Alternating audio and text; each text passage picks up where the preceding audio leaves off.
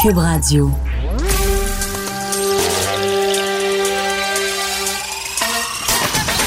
Jean-François Barry. Un été pas comme les autres.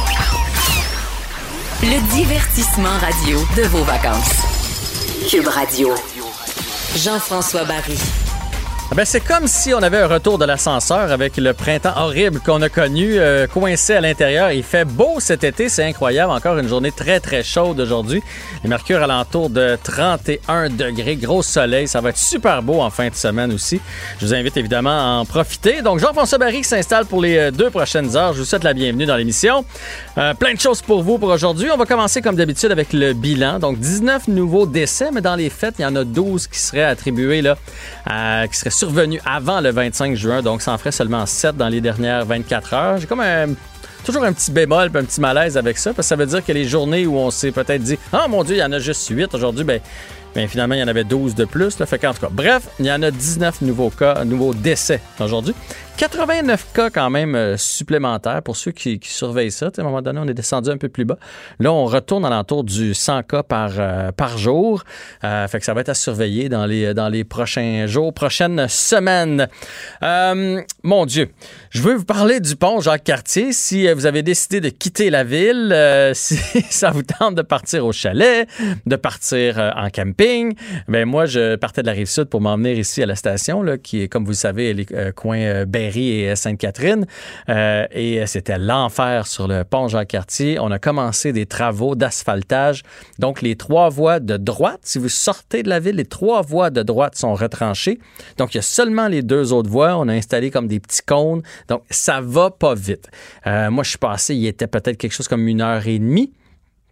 Et déjà, il y avait beaucoup de, beaucoup de trafic, euh, un peu pour rentrer, mais beaucoup pour sortir. Je voyais des gens avec euh, des, des ça, des tentes roulottes, euh, des VR, des gens avec le canot sur le toit qui voulaient quitter la ville pour s'en aller en banlieue. Mine de rien, c'est la fin de semaine qui est arrivée. Alors, prenez votre mal en patience. J'irais même jusqu'à dire drôle de décision quand même de faire ça le vendredi à cette heure-ci. On aurait pu attendre peut-être à 18 h, laisser le, le temps aux gens de sortir. En tout cas, quoi qu'il en soit, heureusement, euh, on n'est pas revenu à 100 dans, dans l'économie, donc dans la circulation. Fait que l'heure de pointe risque d'être pas si mal, mais vérifiez votre trajet avant de partir si possible. Puis ça, ben bon, là, je fais un petit peu de chiolage en début d'émission, ben je vais euh, lever mon chapeau euh, aux écoles de conduite. Question de balancer un peu. Et à la, SAAQ, je, m'étais pris une note là-dessus avant de commencer mon remplacement ici à la radio, puis j'ai pas pensé le faire depuis, depuis deux semaines. Et ce matin, il y avait un article dans le journal qui disait qu'on tente de faire du rattrapage le mieux possible. Parce que, tu pendant trois mois, il n'y a pas eu de cours. Euh, mais il y a eu des cours en ligne quand même qui se sont donnés. Hein. Évidemment, si le jeune venait d'avoir 16 ans, lui, il était content, il avait hâte de commencer ses cours. Fait que tant qu'à rien faire à la maison, il a entrepris ça. Mais là, à un moment donné, tout le monde veut commencer son, son cours pratique en même temps. Et déjà, à, Montréal et dans les banlieues, c'est pas facile de trouver des heures pour aller faire son, son cours de conduite. Bref, j'avais hâte de voir comment il allait gérer ça. Et je vais vous donner un exemple. Moi, à la maison, ma fille a eu 17 ans pendant la, juste avant la pandémie, en fait. Fait il restait deux leçons à recevoir, deux cours pratiques avant d'aller passer son permis de conduire. Alors évidemment, tout ça a été annulé. Puis là, je me suis dit, ça va être l'enfer quand ça va repartir. Puis là, il va falloir attendre en ligne, essayer d'être le premier pour avoir un rendez-vous. Mais finalement, ils ont pris les devants. Ils ont envoyé un courriel en disant Rappelez-nous, ma fille a rappelé, puis ils ont dit Ce serait cette date-là, cette date-là. On vous mettrait ça à l'horaire, ça vous convient-tu? Elle n'était pas obligée de dire oui. Mais évidemment, il avertissait que si tu disais non, ça se peut que ton, ton prochain cours, parce qu'il avantageait, dans le fond, ceux qui avaient entrepris le processus. Donc, euh, c'est eux autres qui ont pris les devants. Tiens, voilà ton cours, voilà ton deuxième cours. On a raccroché, puis à peu près 15 minutes après, la SAAQ a appelé pour dire Bon, on a appris que vous alliez avoir complété votre, euh, votre formation. Ben maintenant, c'est euh, le temps de prendre votre rendez-vous pour aller passer votre cours de conduite. Fait qu'on a pris ça aussi. Bref, tout ça s'est fait en à peu près une heure. Fait que je sais qu'ils font leur possible. Je sais que les enseignants ont des masques, c'est pas facile euh, dans les voitures, les élèves aussi. Mais bref, j'ai trouvé que ça avait été bien géré. Hein. on est là pour chialer quand c'est le temps, mais il faut le dire aussi quand ça va bien. Et euh, ben, tu sais, quand ça va bien, ça va bien dans la vie. La fin de semaine arrive, le soleil est là. On va parler avec Max Lalonde, animateur de l'émission Les Pros. Bonjour Max. Hey Jean-François, content de te parler. Ben oui, on se retrouve partout, c'est fou. ouais, on suit de station à station. là, il y a une nouvelle émission qui va commencer à TVA Sport. Euh, et donc, ça s'appelle Les Pros, le East Coast Pro Tour animé par Max Lalonde. Qu'est-ce que c'est exactement cette émission-là? Écoute, c'est un secret bien gardé qu'on avait hâte de dévoiler. Le East Coast Pro Tour en France, sa deuxième année d'activité, c'est un nouveau circuit de golf professionnel québécois où des golfeurs du Québec et de l'Ontario et d'un peu partout viennent compétitionner pour des bourses vraiment intéressantes. L'an passé, il y a eu plusieurs tournois. On revient cette année avec le championnat de Bromont, le Miami CPT, le match play au Balmoral, un tournoi à Sept-Îles, le championnat des joueurs au portage à l'Assomption. Et on a euh, trouvé une façon, malgré tout, euh, d'amener ce show-là à la télévision, à TVA Sport à compter de la mi-septembre pour raconter et pour présenter aux Québécois les jeunes professionnels qui tentent de se frayer un chemin jusque dans la grande ligue parce que Jeff, c'est pas facile le golf professionnel. Ben non, c'est sûr. Mais là, quand tu dis les jeunes, tu veux dire 15-16 ou tu veux dire, tu sais, jeunes adultes, là, 18, 19, 20? Jeunes adultes. OK. Je, te fais, je, t'explique un peu la mission du East Coast Pro Tour. Le East Coast Pro Tour se veut un circuit de développement parce que dans le golf professionnel, pour ceux qui l'ignorent comment ça fonctionne, à partir du moment où tu décides de devenir professionnel, tu décides d'accepter de l'argent de tes gains dans des tournois auxquels tu participes. Donc, tu quittes ton statut d'amateur. Mais là, tu peux jouer euh, au Canada sur le Mackenzie Tour qui a annulé tous ses tournois malheureusement cette année. Euh, tu peux jouer sur d'autres circuits aux États-Unis, faire des, des qu'on appelle des Monday Q School. Euh, tu peux jouer sur des circuits professionnels en Arizona. Tu peux te promener et Massimo Rock Gagnon et Luca Greco, deux jeunes entrepreneurs et deux jeunes pros, l'an passé, ont décidé de mettre sur pied ce circuit-là pour offrir à des gars comme Brendan Lacasse, à des gars comme Étienne Bro, à des gars comme Sonny Michaud, une chance d'aller compétitionner contre les meilleurs au Québec, contre les meilleurs en Ontario pour repartir à la maison après un tournoi de deux jours avec 8000 dollars en poche. OK, ah ben c'est quand même des belles bourses, là. Oui, c'est des bourses qui sont intéressantes. Ce qui est intéressant aussi, c'est que là, les Ontariens ont entendu parler de ça. Ben là, ils s'en viennent se frotter aux Québécois. Euh, là, il y a des gens d'un peu partout. Il y a vraiment beaucoup de compétitions qui s'est installée rapidement au sein du East Coast Pro Tour. Puis au Québec, on a plein de bons pros. là, je vais dire des vieux pros, mais je veux pas vieillir personne. Il y en a qui sont dans l'industrie depuis longtemps, qui sont maintenant des directeurs de clubs de golf, qui sont des professionnels qui majoritairement vont faire de l'enseignement, euh, qui vont donner plusieurs leçons, qui sont reconnus pour ça, qui sont excellents, mais qui, une fois de temps en temps, aiment ça reprendre le sac de championnat puis retourner essayer d'aller battre les jeunes loups. Ben oui. ça donne lieu à des scénarios bien, bien fun. Puis ce qu'on peut faire avec l'émission Les Pros, c'est vous présenter ces confrontations-là, puis mettre un visage sur ceux qui peut-être dans 3, 4, 5 ans, vous allez voir sur le Corn Ferry, qui est la, ligue américaine, si tu veux, du PGA Tour, ou sur d'autres circuits professionnels, parce qu'on peut très bien gagner sa vie dans le golf professionnel sur le PGA Latino America, sur le PGA en Afrique du Sud, au Japon, à plein d'endroits. Et là, on a du golf pro chez nous, c'est de retour à, à la télé, puis c'est une super nouvelle. Il n'y aura pas seulement les tournois et puis les compétitions. dans l'émission, il va y avoir des, petits, des, des, des, petites compétitions saines là, sur des. Euh, mon Dieu, j'ai le mot. Euh, les habiletés. Voilà le mot que je cherchais. Des, concours d'habileté. Ben, en fait, ce qu'on a voulu faire, vu que les tournois débutent le 20-22 juillet à Bromont et que le show est seulement en diffusion à la mi-septembre, on s'entend, on, aura connu les résultats à ce moment-là. Évidemment qu'au terme de l'émission, vous allez savoir qui a gagné le, le, le tournoi, mais le but, c'est de vous présenter les pros et de vous montrer à quel point ils sont bons. Donc, pourquoi pas d'en prendre trois, d'en prendre quatre et leur demander euh, de se prêter à un euh, concours d'habileté dans le champ de pratique. Mettons qu'on a une sécheuse dans le champ de pratique, qui a qui avec son fer 4 réussit à faire rentrer une balle dedans. Mettons qu'on va, je sais pas, au club de golf le portage et qu'on sait qu'il y a le toit d'une maison qui est de l'autre côté de la rivière, un toit plat qui donne sur un verre qu'il faut passer par-dessus la rivière, les arbres, mais qui est à 300 verges à peu près. Est-ce qu'on peut l'attraper avec le bois numéro un? Ben, on va leur demander de faire ça. On va les mettre dans des situations un peu urbaines. On va sortir le golf de, l'environnement dans lequel on le connaît. Puis on va demander à ces gars-là, à ces filles-là, parce qu'il y a des filles qui jouent sur les Coast Pro Tour aussi, de s'opposer, puis ça va donner lieu à des moments bien le fun. On veut faire un show de TV actif, puis on veut que les gens découvre la personnalité derrière ces gars-là, ces filles-là qui vont empiler les birdies sur le terrain. Oui, c'est ça. C'est pas juste un reportage, c'est un show que vous voulez faire. Ça, c'est une belle idée. Mais là, en t'écoutant parler, là, tu parlais des jeunes d'ici, des jeunes de, l'Ontario euh, qui, espèrent évidemment devenir pro, puis sinon, ils vont aller travailler dans des, clubs de golf, puis ils vont très bien gagner leur vie. Mais je veux savoir, c'est quoi... Euh, Et, où la ligne? Qu'est-ce qui va différencier le jeune qui, qui va peut-être réussir à, faire carrière et avoir des bourses intéressantes avec celui qui, malheureusement, va être juste en dessous de la coche puis qui va retourner euh, dans son patelin, dans son club de golf? Écoute, il y a des histoires d'horreur dans le golf professionnel de golfeurs qui ont manqué la, la coupure pour avoir leur cap pour l'année d'après par 960 dollars. Euh, en, bourse amassée. Ce qui va faire la différence souvent, c'est le timing, un peu de chance, une période de grâce et une victoire. Parce que si on parle de la Grande Ligue, mettons du PGA Tour, tu as gagné un tournoi, tu as une exemption pour plusieurs années, tu peux entrer dans le tournoi que tu veux. Et c'est le seul sport qui te demande ça. Tu prends le hockey, tu signes ton contrat de 5 ans, tu vas te promener peut-être entre la Ligue américaine et la NHL, tu vas faire le train, tu vas revenir. Sauf que tu vas avoir ton salaire, tout dépendant de comment ton contrat est construit. Au mhm. golf, si tu as ta carte de la PGA, si tu as ta carte du Corn Ferry, mais que tu finis 86, 90, puis 113e à toutes les fois, qu'il faut que tu payes ton hôtel, qu'il faut que tu payes ton avion, qu'il faut que tu payes ton caddie, qu'il faut que tu payes ton thérapeute, il en reste pas large à la fin de l'année.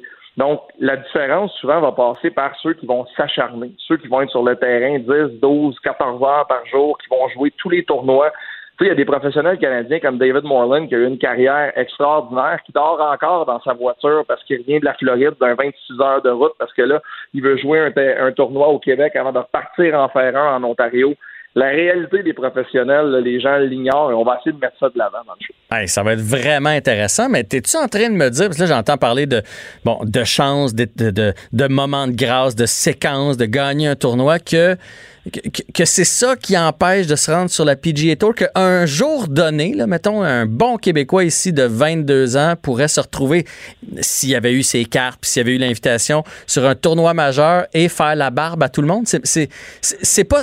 Dans le fond, ce que je veux dire, c'est que c'est plus de la chance que des la précision de ses coups, puis tout ça qui manque. On a la même précision ici au Québec? Ben, en fait, j'ai l'impression que la seule chose, la seule différence probablement entre les Américains et, les gens, les, golfeurs d'ailleurs, puis les Québécois, c'est la chance de jouer 12 mois par année si tu habites en Floride, mm. si tu habites en Arizona. Ici, les, professionnels, je pense à Joey Savoie, qui est sur l'équipe nationale, qui vient de tourner professionnel. Joey a pris la décision de, quand il y a de la neige au Québec, je vais m'installer en Arizona pour travailler sur mon swing. Mais souvent, en parlant avec des pros d'ici, comme Marc-Étienne Bussière, qui a joué au Canadian Open, il dit je frappe des bons coups de départ, mais ils sont toutes 20 verges en avant de moi, ils sont toutes 25 verges en avant de moi. Il y, a, de quoi sur la distance, mais une fois rendu dans la grande ligue, j'écoutais, c'est drôle, j'écoutais Patrick Cantley, professionnel, dans un podcast il n'y a pas longtemps, il dit le, les gars sur le tour sont devenus des spécialistes pour placer la balle le plus près du fanion possible et pour se sortir de situation que l'amateur n'est pas capable de sortir de parce que les gars échappent des coups de départ, mais ils se ramassent dans la longue de 6 pouces. Puis tu sais, prends n'importe quel golfeur amateur, là, pitch, pitch sa balle dans le rôle à l'île de Montréal sur le parcours de l'Irlande à 200 diverges, puis il dit bon ben prends ton fer 6 puis mets-moi ça à trois pieds du drapeau. c'est impossible. Eux sont capables de le faire. Donc, c'est de l'acharnement. C'est Moi, j'ai espoir qu'un jour, tu sais, Mike Weir, un Canadien, a gagné le Masters en 2003. Euh, Adam, euh, on a plein présentement là, euh, qui, qui, Adam Adwin qui fait très très bien. Mackenzie Hughes, le Canadien, la semaine dernière, euh, qui a fini très près, qui a failli gagner le dernier tournoi. J'ai espoir qu'on va voir ça un jour. Présentement, euh, tout le monde au Québec, Golf Québec, PGA du Québec, le East Coast Pro Tour, tout le monde met tous les efforts pour qu'un jour on puisse allumer notre télé à un poste sportif et voir une nouvelle à propos d'un Québécois qui a remporté un tournoi sur la PGA, on le souhaite tous. Ce serait incroyable. Max Lalonde, je sais, je te suis sur les médias sociaux, je sais que tu es au golf pratiquement tous les jours, tu fais rêver tout le monde. Puis là, je veux qu'on parle du golf cette saison-ci, qui est une saison particulière. Ça a été le premier sport déconfiné, on peut dire ça comme ça. Puis là, tout le monde s'attendait à ce que ce soit la cohue sur les euh, terrains de golf. Est-ce que ce l'est encore? Première question. Puis deuxième question, est-ce que les consignes sont toujours respectées ou là-bas aussi, on a un petit slack? Ben, je ne sais pas si on a un slack parce que je te dirais que euh, de, un, oui, c'est encore la cohue. moi, je suis ambassadeur de la campagne Sortez Golfée qui est propulsée par la table de la, table de concertation de l'industrie du golf du Québec. Puis nous, on, fait la promotion avec Sortez Golfée du fun au golf. Puis on demande aux gens de se prendre en photo, d'utiliser l'hashtag Sortez Golfée, puis ça fonctionne. Les terrains sont pleins. Là. Je lis des DG de club qui disent hey, 400 ronds dans mon club hier, 600 euh, ronds dans mon club hier dans un complexe de deux terrains. Donc, ça ne dérougit pas. Maintenant, au niveau des mesures, Euh, écoute, je, sais que ça a évolué. Je sais que ça a évolué. Je sais que maintenant, il y a des clubs qui vont permettre de s'asseoir dans la voiturette euh, deux personnes. On va toujours demander le plexiglas. Mais le lavage de main est toujours de mise. Euh, les employés dans les clubs de golf portent encore la visière, portent encore le masque. On le voit encore fréquemment. Mais euh, on est à l'air libre et c'est un le, le, la règle de 30 minutes arrivée avant, ça on l'a levé, la santé publique a annoncé qu'on pouvait lever cette règle-là, que les gens pouvaient arriver d'avance parce que là, c'était dur à gérer. J'arrive, je veux frapper des balles, mais 30 minutes c'est passé, je suis allé au champ de pratique. Mais je te dirais, Jean-François, que c'est business as usual dans les clubs de golf. Moi, qui, qui joue au golf depuis 20 ans, j'ai comme oublié qu'on a eu le COVID là, quand je vais au terrain de golf. Je, fais, je, fais, mes affaires comme d'habitude, ça impacte pas trop le quotidien des clubs qui, je te, je te donne une info que certains propriétaires m'ont dit, sont en train de repenser leur modèle d'affaires pour les années à venir parce qu'on a perdu des tournois cette année.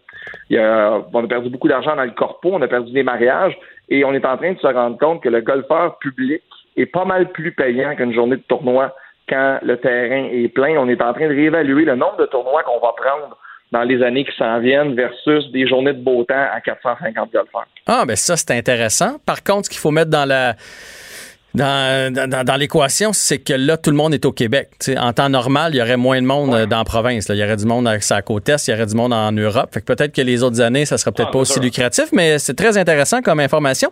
Je veux savoir comment ça se passe parce que je sens et je sais qu'il y a beaucoup de nouveaux golfeurs qui ont fait bon, ben, c'est la seule affaire qu'on peut faire. Au début, c'était ça. On va s'équiper, on va jouer au golf. Puis je sais que sur les terrains de golf, celui qui joue depuis 30 ans, qui aime ça que ce soit silence, qui aime ça qu'on respecte, qu'on replace notre petite motte, qu'on arrange notre balle, notre, petit trou que ça a fait quand on arrive sur le green, versus le jeune qui arrive, qui a des espadrilles d'un pied parce qu'il ne s'est pas équipé en totalité. Comment ça se passe, la, la, cohabitation? Moi, je trouve que ça va bien parce que je pense que cette génération-là, qui est plus puriste, un peu, qui est là depuis très longtemps, commence à comprendre qu'on a besoin de la génération qui suit pour que le sport continue d'évoluer, pour que le sport continue d'être en santé financièrement et que les clubs continuent d'avoir l'allure qu'ils ont présentement. Puis je trouve ça le fun parce que ces jeunes-là qui arrivent avec des haut-parleurs Bluetooth, avec leur musique dans la voiturette, des fois, on va les mettre en, duo, on va les mettre dans le même foursome qu'un monsieur, qu'une madame qui sont membres depuis 24 ans au même club. Puis je trouve ça le fun, la dynamique qui s'opère euh, on réalise que le sport est de plus en plus populaire chez les jeunes. Ça m'est arrivé il n'y a pas longtemps, je joue avec, j'ai un haut-parleur Bluetooth après mon sac. Je pars, j'ai mon haut-parleur Bluetooth, puis je joue avec un monsieur qui est membre depuis longtemps, puis qui a l'air assez rigide. Puis tu sais, il est super gentil, mais c'est sérieux, je golf pour lui. Ouais. Là, un il me demande, il dit, euh, c'est quoi que tu as après ton sac? Il dit, ah, ça, c'est un haut-parleur Bluetooth, je peux, je peux jouer de la musique. Ah, ouais. Il dit, ben là, on, écoute-tu de la musique? Puis moi, je, le pars toujours, je le pars pas quand je joue avec des gens que je connais pas par respect. Ouais. Là, je me certain, qu'est-ce que vous voulez écouter? Ils ont peut écouter les Commodores. Ben, ça me fait plaisir. Des Commodores, sûr. Fait que, tu sais, je pense qu'on est dans un, tout le monde est content de jouer au golf, tout le monde est content de voir que le terrain est plein. Les, les, les clubs de golf, présentement, ont dans leur camp le, plusieurs golfeurs intermédiaires. Je te donne un exemple. Au club de golf Saint-Raphaël, à l'île Bizarre, c'est 151 nouveaux membres intermédiaires cette année, des membres en bas de 40 ans.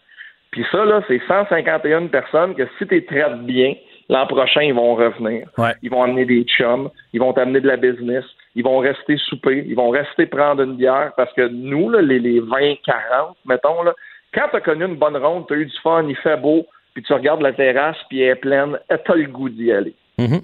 Non, non, ça vient avec. Ça finit bien notre, euh, notre journée de golf. Fait que c'est tant mieux. Puis moi, je dois dire, j'étais allé jouer au club de, club de golf de Louisville. Je l'ai mis sur les médias sociaux. Je suis arrivé là-bas, j'étais avec mon garçon. Puis euh, ils m'ont annoncé que c'était gratuit pour lui parce que justement, ils veulent donner le goût cette année aux jeunes parce qu'il y a, en plus, en région, il y a moins de jeunes. Ils veulent donner le goût aux jeunes de participer puis de se mettre au golf. Je trouve que c'est une belle initiative. Puis on va se le dire. Sinon, aller jouer avec ton gars, euh, tu sais, dans un terrain, c'est pas trop long. Tu as flobé 100 pièces là. Fait que, fait que c'est une très, très, très bonne nouvelle. Max Lalonde, on te marque pas, on te manque pas à ta nouvelle émission sur les ondes de TVA Sport, Les Pros. Oui, on va annoncer la date dès qu'on aura réglé le calendrier des autres sports qui ne se décident pas, là, comme la MLS et le baseball majeur. Dès que ça s'est placé, on vous donne la date officielle de diffusion. Puis ton prochain invité, euh, Olivier, c'est un golfeur aussi. Je le sais, je le sais, mais euh, il m'en parle juste quand ça va bien. Fait que. Euh, ah, ok, je comprends. Il parle pas de, son short game. Il parle pas de son jeu ah, je vais y en parler. Je vais y en parler dans les prochaines minutes. Merci, merci Max Lalonde et bonne ronde de golf en fin de semaine. merci, salut Jeff. Salut. Le, commentaire de Olivier Primo, un entrepreneur pas comme les autres. Et ça va pas bien pour Olivier. Il est en train de se faire dénoncer par ses partenaires de golf. Max Lalonde a parlé de ta short game, Olivier. On rit de mon golf, là. j'avais, j'avais un beau vendredi, je passais un super vendredi, puis Max s'est ri de mon golf. Attends que j'aille jouer avec. Mais là, c'est. Il est meilleur que moi, fait que je peux pas, je peux pas chier. OK, parce que tu m'as, parlé deux fois de ton golf. Puis la première fois, tu, t'es vanté parce que tu avais battu Guillaume la tendresse. Oui. la deuxième fois, tu as dit j'arrive de jouer au golf, mais je veux pas en parler. Fait que là, je comprends que t'es pas si bon que ça. Ben, tu sais, c'est quoi un golfeur, hein? C'est bon quand, quand t'as jamais joué avec, quand t'arrives avec, on s'en parlait la dernière fois, il est pas tout le temps bon. Fait que moi, j'aime dire que quand je suis bon, je suis bon, quand je suis mauvais, je suis mauvais. Fait que je te l'ai dit. Fait que je peux jouer une grosse game puis une très mauvaise game. Mais le Max me challenge, je vais quand même aller jouer contre, là, parce que là. Mais Max, c'est un solide joueur. oui, c'est ça. Se faire challenger sur la place publique, j'ai pas le choix de sortir de mes clubs. Tes clubs et les gageurs, j'imagine? Euh, je sais pas si je vais gager avec Max parce que j'aime j'aime vraiment pas euh, gager quand je sais que je vais perdre absolument. je vais peut-être lui dire, regarde, je vais payer à la bière, ça sera pas une gageuse, je vais, je vais y offrir tout de suite en partant. je vais payer de toute façon. C'est exact.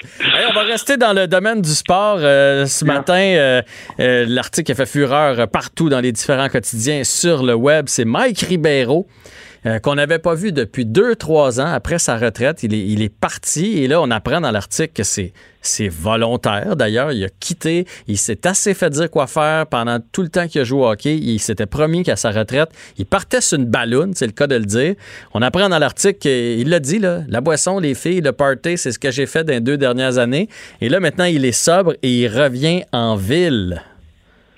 Oui, j'ai vu ça. Euh, écoute, moi j'ai 34 ans. Mike Ribeiro, là, quand il est arrivé à Montréal là, avec le fameux trio Pierre Dagenet. Euh, José Théodore? Avec, avec Théo, bien sûr. Pas trio sur la euh, glace, toi, tu parles des Triamigos, là. Tu parles du trio de party, là. exactement, les Triamigos. C'est drôle parce que José, c'est un de mes, mes, amis, on se parle souvent. Puis je pense pas que José était si Triamigos que ça. Oui, là, il, faisait partie de la, du Triamigos, mais je pense plus que c'est euh, Dagenet puis Mike Ribeiro, mais en même temps, puis c'est pour ça que je voulais parler d'un sujet léger aujourd'hui qui était le sport, puis de, le, mais ça va quand même être semi-lourd parce qu'on va quand même parler des vedettes à Montréal qui sont, qui sont incapables de rester à Montréal. Puis Mike, c'est l'exemple parfait. Euh, on parle de Théo. Fait tu sais, Mike Ribeiro, quand il est arrivé, c'est un gars qui a un talent époustouflant. On, on s'entend tous pour dire que Mike Ribeiro, c'est un joueur de hockey plus que naturel. Ouais. Euh, junior, il y avait des passeports, pas des fois, t'es pas obligé d'aller euh, aux pratiques, blablabla. Euh, il brûlait le junior. Quand il est arrivé dans la Ligue nationale, on se rappelle très bien qu'à Montréal, ça a très mal commencé. Puis c'est vrai ce qu'il racontait. Je me rappelle, il faisait jouer avec Gino Ojic. Comment un joueur comme Mike Ribeiro peut exploiter son talent quand tu joues, puis rien enlever à Gino Ojic, là? Mais, non, mais c'est pas, pas le même style de joueur, hein? Non, on s'entend. Euh, mais tu sais, de là, puis c'est ça que je voulais te parler aujourd'hui parce que l'histoire de Mike est écœurante. Euh, il est allé, euh, puis tu sais, il a été un grand joueur partout ce qui est passé. Puis je pense pas que même lui il dit, je mettais pas l'effort que tout le monde mettait parce que je suis un naturel, puis je comptais sur mon naturel. Euh, mais tu sais, à Montréal là, puis j'aimerais ça dire que c'est pas c'est comme ça partout ailleurs, mais c'est pas vrai tu sais, à Montréal, on a beaucoup de la misère avec les vedettes. On en parle depuis des années, des années. Quand tu joues au hockey pour la Canadienne de Montréal, surtout quand tu viens de la place, tu te fais vendre, tu te fais vendre tellement gros fans. Puis justement, on en parlait la dernière fois quand je jouais au golf avec Guillaume Latendresse. Il s'est tellement fait vendre gros fans que le, monde il s'attendait à un Guy Lafleur. Je sais pas si tu te rappelles, tu sais, le monde ouais, ouais, son nom. Ben oui. comment, comment tu peux jouer avec une pression comme ça? Comment tu peux te développer? Tu sais, Mike Ribeiro, il disait hier, euh, c'est hier soir à la poche bleue qui parle de ça. J'avais tellement de, Je me suis développé après parce que quand je suis arrivé, on attendait tellement de grosses choses avec moi, mais on me donnait pas des outils. Fait que, tu sais, moi, je pense que tout le monde veut jouer à Montréal. C'est facile à dire à ta retraite. Ah, moi, j'aurais passé ma journée, ma, carrière à Montréal. Euh, Guillaume, Guillaume, quand j'ai fait la poche bleue avec lui aussi, puis il en parlait avec Maxime Lapierre, puis avec Théo, tout le monde a adoré son passage à Montréal. Sauf que la pression, et c'est drôle, hein? Moi, quand je leur parle, puis quand, quand tu leur parles pour le vrai, oui, la pression médiatique est énorme, mais c'est pas la pression médiatique qui, les font sortir de Montréal. C'est la pression du club du hockey canadien qui ont tellement été pendant longtemps protecteurs de leurs joueurs puis tout ça, puis c'est correct. Mais on peut-tu avoir des vedettes? Ça nous prend des vedettes à Montréal. Patrick Roy est une vedette, est parti. Tous ces joueurs-là qui sont partis, brûler la ligue ailleurs, by the way. C'est Mhm. Piqué quand il est parti. Oui, parfait. euh, il y avait peut-être un problème d'attitude dans la chambre. De toute façon, on ne le saura jamais. C'est quoi la vraie histoire, là, ou on va la savoir dans 20 ans. Mais il venait de gagner le trophée Norris. C'est pas vrai que quand il est parti, euh, on a gagné l'échange tout de suite avec Weber. là. Il a connu des très, très bonnes saisons. Totalement. Après, et vraiment, vraiment. Fait que, que t'aimes Piqué Souben ou pas, tu peux pas dire que c'était pas un bon joueur de hockey. Mais c'est vrai. C'était extravagant. C'est aussi, lui aussi, il faisait pas partie des très amigos, là, mais c'était un amigos de bord. Euh, je l'ai croisé souvent. Mais quand tu fais tes performances à la glace, c'est quoi le problème? Tu sais, je comprends qu'il y a une limite à respecter parce qu'il faut que tu respectes l'image du club. Mais tu sais, les kids, dans le temps, il y avait 22, 21, 23. euh, ils font des millions par année. Ils peuvent-tu avoir du fun? Depuis qu'ils ont 10 ans, 5 ans, ils sont sur la patinoire, ils patinent 7 jours par semaine. Puis ils ont juste, juste fait ça. Puis là, ils arrivent enfin, euh, après avoir gagné 7 piastres par semaine dans le junior avec des gros salaires, puis ils, sont bons. Tu sais, des, des Sidney Crosby, il n'y en a pas de tous les coins de rue, là. Des Ouais. monsieur parfaits, là. Fait que, Mais en fait, euh, en fait c'est ça. C'est qu'à Montréal, ils sont tellement épiés exact. que tu peux pas faire euh, un pas de travers. Aussitôt que tu fais un pas de travers, ça va se savoir à quelque part. Puis Ouais. là, après ça, c'est un cercle vicieux parce que là, si tu as un mauvais match ou tu as, quelque chose qui marche pas dans ta game pendant quelques temps, mais là, les gens vont faire un lien. Là, je dis les gens, beaucoup les journalistes, parce que moi, je pense que c'est les journalistes qui partent tout ça, vont faire un lien avec le fait que t'es pas sérieux, puis c'est un, cercle vicieux. Je pense pas, c'est un bel exemple, euh, Sidney Crosby. Si Sidney Crosby serait venu jouer à Montréal, il n'y aurait pas eu de problème avec la pression, avec les fans, puis avec tout ça, parce que parce qu'il est bête de book. Mais Tu sais, hier, Mike, il parlait de Sakuka-Ivu. Je suis pas, je suis vraiment pas un grand fan de Sakuka-Ivu parce que j'aime, justement, moi, j'aime les superstars. J'aime le, le monde qui font parler puis tout ça. Mais, tu sais, le club du hockey canadien ne pouvait pas avoir un meilleur, une meilleure image de capitaine. Le gars, il sortait pas, il s'entraînait, il scorait. Ouais. Euh, bon, on n'a rien gagné pendant qu'il était là, on s'entend. Mais, je veux dire, il y avait une image irréprochable pour le club. Fait que je comprends les clubs de, les- clubs de, de, de sport de vouloir ça. Il y en a dans d'autres villes que les propriétaires sont excentriques, fait qu'ils sont comme nous, on veut des superstars, puis si tu veux faire parler de tout dans la rue, tant que tu mettes la POC dans, dans le net ou que tu fasses des buts au soccer ou peu importe, on, on s'en fout. À Montréal, c'est pas ça, on protège l'image puis c'est correct. Mais on va avoir des Shea Weber, on va avoir des Carey Price, on va avoir des Sakuka Ivu. Euh, oui, des, des très, très, très, très bons joueurs de hockey, mais est-ce que c'est eux? Oui, je comprends que Carey Price fait vendre énormément de billets parce que c'est un des meilleurs goalers qui, qui, qui est jamais passé. Sauf que, tu sais, quand que Kovalchuk était là cette année, le monde, c'est pas le plus grand joueur, mais c'est un joueur électrisant, c'est un Mhm, joueur qui a mhm. pas la langue dans sa poche. C'est ça que le monde, ils veulent voir à Montréal. Fait que J'espère qu'un jour, le Canadien vont s'en- ben, je pense qu'ils s'en rendent compte. là. on on n'est pas on n'est pas stupide non plus. Là. Je pense qu'ils savent là, qu'on on veut, on veut des vedettes. Puis, tu sais, on est dans un, un club en reconstruction, en bas de classement. Puis on avait un gars de 40 ans qui scorait des buts ici à Montréal cette année. Puis le Centre Bell était électrisant quand il était là. Avant qu'il arrive, c'était épouvantable. Puis après qu'il arrive, c'était épouvantable. Fait que là, à un moment donné, qui qui sort qui de Montréal? Ouais, mais lui, il voulait sortir. Kovalchuk, il Oui, voulait oui, aller dans 100%. une équipe. Là, c'est autre chose. Là. Lui, il voulait aller 100%. gagner une coupe. On, on est tous d'accord avec ça, mais quand je parle de joueurs électrisants à Montréal, on en a eu tellement pas souvent. Tu sais, Kovalev, il n'est pas sorti de Montréal non plus euh, pour une raison de party ou quoi que ce soit, mais c'est un joueur électrisant. Ouais. Jeff, c'est quand la dernière fois qu'on a eu un joueur électrisant à Montréal? Ben, c'est Kovalev. Ben, Kovalchuk, là, mais quoi, 25 games? Pour le reste, C'est Kovalev. Mais la dernière fois qu'on en, a, qu'on en a développé un, ça, ça fait vraiment, vraiment longtemps. C'est Piqué Souben, t'as raison. Piqué Souben, puis que tu l'aimes ou pas, Piqué Souben, c'est tout un joueur de hockey. Le gars, il a gagné le trophée Norris. Puis on le sait, les, médias étaient sur son dos quand on le voyait, les strafs. Ah, il était encore dans un. Mais le gars, il a quand même gagné le trophée Norris.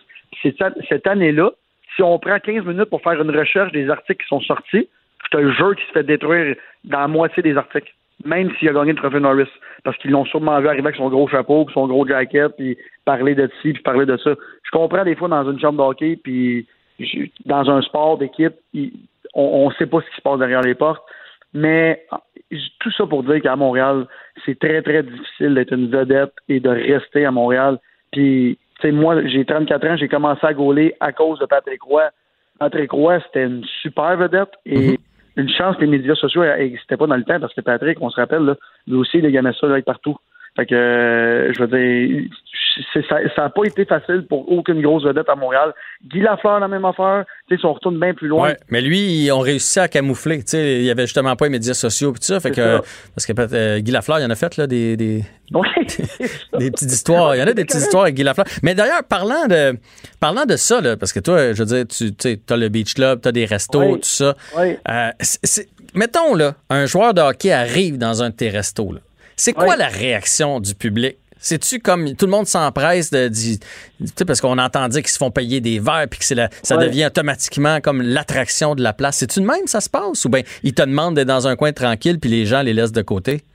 Ça dépend tellement des joueurs. Je les ai pas mal tous reçus, tous reçus, sauf le Canadien de Montréal qui ont écoute, la légende dit qu'ils n'ont pas le droit de venir au Beach Club. Est-ce que c'est vrai ou est-ce que c'est pas vrai? Je ne le saurai jamais.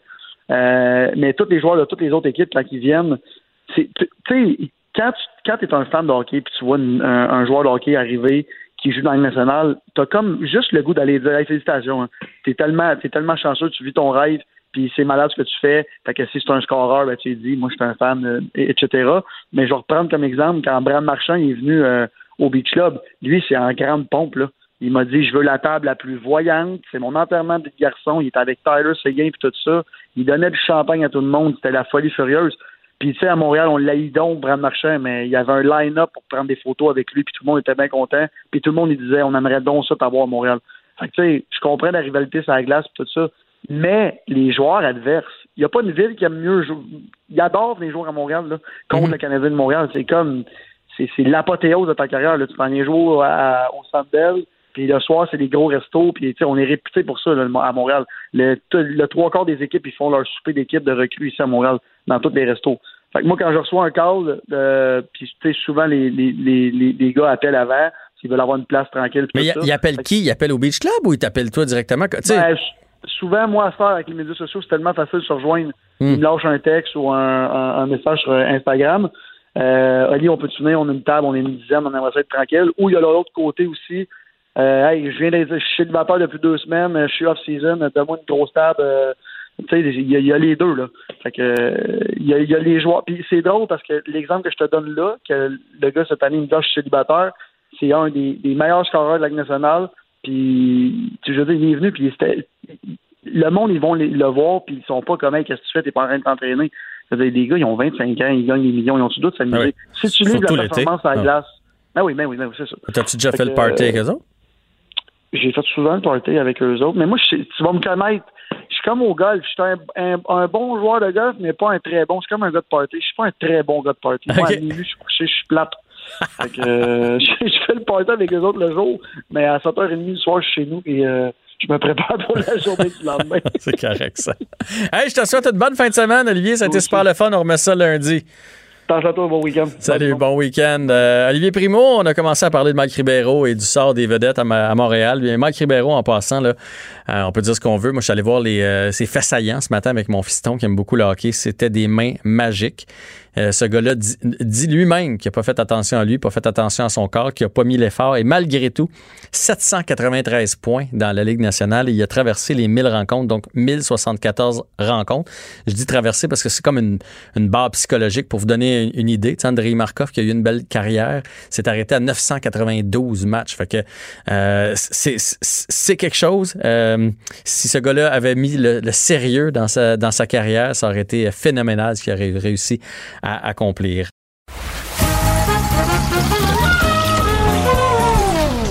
Ben non, il n'y a pas de quiz. Mais Jean-François vous donne quand même les réponses à vos questions. Cube Radio. Un été pas comme les autres. La chronique culturelle avec Anaïs qui veut nous faire rire ce week-end. Eh ben oui, toi tu vas pêcher en fin de semaine, Jean-François, si je me trompe pas. Ouais, on va aller taquiner, on va aller taquiner la truite en fin de semaine. Ouais. Bon, ben pour ceux et celles qui, euh, ben, comme toi, n'auront pas nécessairement la chance de quitter la ville, mais qui ont quand même envie d'aller faire un tour à l'aéroport Pierre-Éliott Trudeau, bien, c'est ce week-end que débute officiellement le premier festival drive-in d'humour au Québec. C'est le festival Fauve. Alors là, on a entendu euh, beaucoup parler de Musipark dans les dernières semaines. Ouais. plusieurs artistes qui euh, bon, se sont produits dans des cinéparks. Mais là, on fait, on nous offre un concept un peu similaire, mettant l'humour de l'avant. Donc là, ce soir, comment ça fonctionne? Vous arrivez là vers euh, 17h, il y a un DJ, il y a de la musique, il y a des camions de bouffe de rue et à, à 21h, les grandes crues montent sur scène pour animer la soirée. Donc, évidemment, les gens sont dans leur voiture. C'est le stationnement P12 qui est le plus loin, donc on peut euh, quand même là, euh, amener euh, plusieurs véhicules. On parle aux alentours de 500 quand même, et c'est Ouais. 60 dollars par véhicule, donc c'est quand même abordable là. Oui, oui, oui. Ben oui, si, ben, évidemment, il faut pas que tu sois tout seul dans ton véhicule parce que ça revient cher. Mais mettons qu'on est quatre dans le véhicule, ça revient à 15 Mais le son, ça va être comme au cinépark, dans le fond, un peu. On va se brancher sur une, sur une fréquence. Oui, tu as tout compris. On se branche euh, sur une fréquence et là, on voit, on entend les grandes crues. Il y a Richardson, euh, entre autres Zéphyr, Étienne Dano, Jean-François Mercier. Et euh, ce qui est vraiment cool, c'est que les gens ont tellement embarqué à la base, ça devait être euh, trois jours seulement, donc ce week-end.